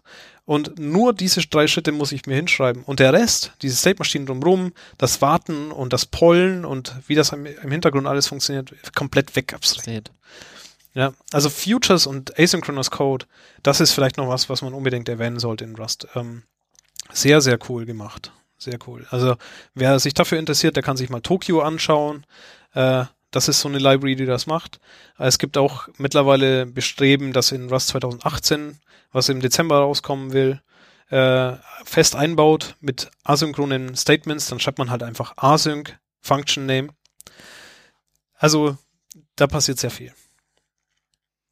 Spannend. Das sind dann diese Synergieeffekte, von denen du auch geredet hast, von genau. einer Sprache, die einfach sehr in logischen Konstrukten denkt und sehr ja, generisch arbeitet und dann steckt man irgendwie das richtige Bauteil nochmal an die Stelle und hat jede Menge Funktionalität, ja. Genau. Und das ist wie eine, wie eine magische Maschine. Also man, man baut das letzte Puzzleteil ein und diese Maschine funktioniert einfach perfekt. Man weiß gar nicht, wo das herkommt, weil man hat ja nur diese zwei, drei Puzzleteile gehabt. Und plötzlich hat man, hat man Dinge, die, die man sich niemals zu träumen erwagt hätte, äh, gewagt hätte. Ja, mega. Also, mich hast du jetzt schon sehr neugierig muss ich ge gemacht, muss ich sagen. Ähm, ich habe diverse Programmiersprachen auf meiner Liste, die man sich so angucken möchte, aber jetzt bin ich doch sehr neugierig. Ähm, die Frage immer nach, wie lerne ich das jetzt am besten? Also auf jeden Fall natürlich, du hast einen YouTube-Channel, Hello Rust der wäre definitiv ein guter Startpunkt, um erstmal überhaupt zu verstehen, okay, wie funktioniert die Syntax, oder? Du erklärst, fängst ja durchaus mit praktischen Beispielen an, wie code ich sowas. Ja, ich, ich code zwar, das ist richtig, aber ich erkläre jetzt tatsächlich nicht jeden einzelnen Schritt. Also äh, das Ziel von Hello Rust ist, ähm, einen YouTube-Channel zu machen für Intermediate Rust-Programmers. Also Leute, die schon ein bisschen mit der Sprache gearbeitet haben, die sich auskennen mit der Syntax und die jetzt wissen wollen, okay, was ist denn eigentlich äh, Rust, wie ich es in der echten Welt schreiben würde? Also wie funktioniert denn dann wirklich Error Handling oder was muss ich denn beachten, wenn ich eine Library veröffentliche und solche Sachen? Wie schreibe ich dann wirklich ein Python-Modul äh, in Rust, was ich dann auch wirklich aufrufen kann? Wie portiere ich denn Code von Go nach Rust? Solche Sachen behandle ich eben. Ähm, ich würde sagen, viele Leute und das liegt vielleicht auch ein bisschen am Namen, äh, Hello Rust, äh, verwechseln das so mit dem Einstiegs, ähm, mit dem Tutorial. Äh, das ist es aber nicht. Allerdings arbeite ich tatsächlich parallel gerade daran, so einen Einstiegskurs zu machen. Ähm, der wird auch irgendwann veröffentlicht auf Free Code Camp. Und äh, das, die Idee davon ist, dass man Rust komplett lernt, äh, von A bis Z innerhalb von wenigen Stunden was natürlich unmöglich ist, aber man soll zumindest auf einen Stand kommen, wo man produktiv ist. Äh, wenn man aber jetzt gleich einsteigen will, ähm, dann empfehle ich den Leuten, äh, je nachdem, nach ihrem Hintergrund äh, zu urteilen, entweder anzufangen mit dem Buch ähm, Programming Rust von äh, Steve Klapnick und äh, Carol Golding. Ein sehr interessanter Einstiegspunkt. Äh, da wird wirklich jeder einzelne Schritt nochmal erklärt. Das ist auch sehr lesbar äh, anhand von konkreten Beispielen. Wenn man jetzt sagt, okay, ich brauche einen Schnelleinstieg, ich will jetzt von heute auf morgen gleich Rust programmieren und ich habe vielleicht schon ähnliche Sprachen mal äh, gemacht, dann empfehle ich Rust by Example. Das ist einfach nur so ein Kochbuch, da schaut man sich dann an, wie funktioniert File-Handling, wie funktioniert Error-Handling. Und äh, da kann man viel, viel schneller einsteigen. Allerdings muss man dann natürlich auch mit dem Compiler ein bisschen mehr arbeiten, weil man natürlich dann ein paar Konzepte auslässt, wie Ownership und Borrowing oder Lifetimes auch. Und das ist aber gar nicht mal so schlimm, weil ich glaube, man soll einfach mal ein bisschen experimentieren und dann merkt man schon, äh, in welche Richtung es weitergeht. Dann kann man immer noch sich die Sprachen, die passenden Sachen ergoogeln und dann stößt man auf die, auf die Konzepte zu dem Zeitpunkt, wo man sie dann braucht, ja. Genau. Also ich habe auch noch äh, einen Talk gemacht, damals auf der Cody Motion in Amsterdam. Äh, der Talk ist auch auf YouTube, der heißt Why Rust. Da kann man sich nochmal genau anschauen, warum das gut ist. Da wird nochmal auf Probleme eingegangen aus der Vergangenheit, Heartbleed und so weiter. Und wird auch ein bisschen die Syntax erklärt. Äh, das Ganze nochmal zum Anschauen. Sehr schön. Dann werden wir die Links ein bisschen zusammentragen und verlinken. Genau, und ansonsten, wenn ihr Rust lernen wollt, dann könntet ihr dich auf jeden Fall wahrscheinlich mal bei einem Meetup in Köln treffen, weil du bist ja auch Teil der Rust Meetup Gruppe hier in Köln. Ganz genau, ja, stimmt. Also wir haben jedes Monat am ersten Mittwoch im Monat eben äh, unser reguläres Meetup und da sind natürlich auch alle Newcomer sehr willkommen. Da sind alle Leute willkommen aus egal welcher Sprache, egal welcher Ecke. Äh, wir interessieren uns immer brennend dafür, was die Leute an Rust interessiert, äh, weil wir können davon am meisten lernen, finden wir immer. Äh, wir akzeptieren auch Talks, nicht nur über Rust, sondern auch generell über Systemprogrammierung oder Embedded oder Audio. Äh, wir arbeiten auch mit anderen Meetups zusammen. Wir finden den Austausch ganz wichtig. Und das ist so eine kleine Gruppe, da muss man keine Angst haben. Äh, da kommt man wunderbar gut rein. Äh, man kann auf Deutsch oder Englisch sprechen und es sind extrem viele interessante Leute da, die viel, viel äh, Wissen haben zu unterschiedlichsten Arten in der Programmierung und die einfach generell interessiert sind am Programmieren. Und das ist einfach sehr erfrischend. Also äh, ich gehe da unglaublich gern hin und äh, so ein Meetup dauert zwei Stunden, dann ist der offizielle Teil rum, man kann aber natürlich länger bleiben. Wenn irgendjemand aus der Nähe von Düsseldorf ist, dann kann er mich auch direkt anschreiben, äh, dann können wir uns auch mal am Hauptbahnhof treffen und direkt gemeinsam fahren. Ja, ich habe vor, auf jeden Fall auch mal vorbeizukommen. Gerne. Daher, wenn ihr Matthias oder mich treffen wollt, kommt mal da vorbei und schreibt uns am besten vorher mal noch in die Kommentare. Wunderbar, ja. Also wir haben die ganzen äh, Videos und Vorträge auch auf YouTube. Da muss man mal schauen, wir haben eine Internetseite rust.cologne das ist tatsächlich eine sehr coole Internetadresse. Und da verlinken ja. wir auch auf äh, die ganzen Videos. Äh, das ist im Chaos Computer Club in Ehrenfeld und sehr gut erreichbar mit Zug und Bus. Und für alle, die kommen, für die gibt es auch noch diese coolen Sticker, wo der Dom im Rust-Emblem zu sehen ist. Richtig. Es gibt mittlerweile auch ein äh, Rust Cologne T-Shirt. Vielleicht äh, vergessen wir es nicht und machen dann einen Link zum Artikel in dem Podcast. Genau, dann haben wir jetzt, glaube ich, wirklich einen guten Rundumschlag gemacht an Rust. Ähm, vielen Dank dir schon mal. Ich habe wahnsinnig viel gelernt. Es hat mir wirklich wahnsinnig viel Spaß gemacht. Immer gerne. Bitte. Ähm, und vielen Dank euch fürs Zuhören. Wenn es euch gut gefallen hat, ihr habt gehört, diese Folge ist aufgrund von Wünschen von Hörern entstanden und ich finde, sie ist wirklich gut geworden. Von daher, mich würde sehr interessieren, welche Themen euch sonst noch so interessieren. Egal, ob ihr sagt, hey, ich hätte was, da würde ich vielleicht sogar auch mit dir drüber reden, oder ob ihr sagt, ah, es wäre einfach mal gut, wenn ich dazu mehr erfahren könnte. Ich bin da total offen für Vorschläge. Und ansonsten haben wir jetzt, glaube ich, mit Folge 10 auch die ähm, Empfehlungshemmschwelle erreicht, dass man durchaus sagen kann, ja, der Podcast wird weiter existieren, auch wenn die letzten Folgen einen Moment gedauert haben, aber die nächsten sind auf jeden Fall alle in Planung. Vielleicht schaffen wir es ja auch dann nochmal eine andere Folge gemeinsam aufzunehmen. Jederzeit gerne, ja. Aber für heute soll es reichen. Von daher vielen Dank euch fürs Zuhören und bis demnächst. Ciao.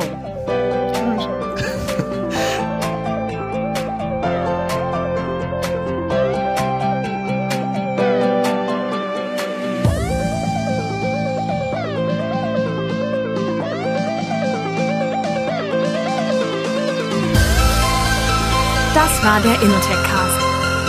Vielen Dank fürs Zuhören und bis zum nächsten Mal.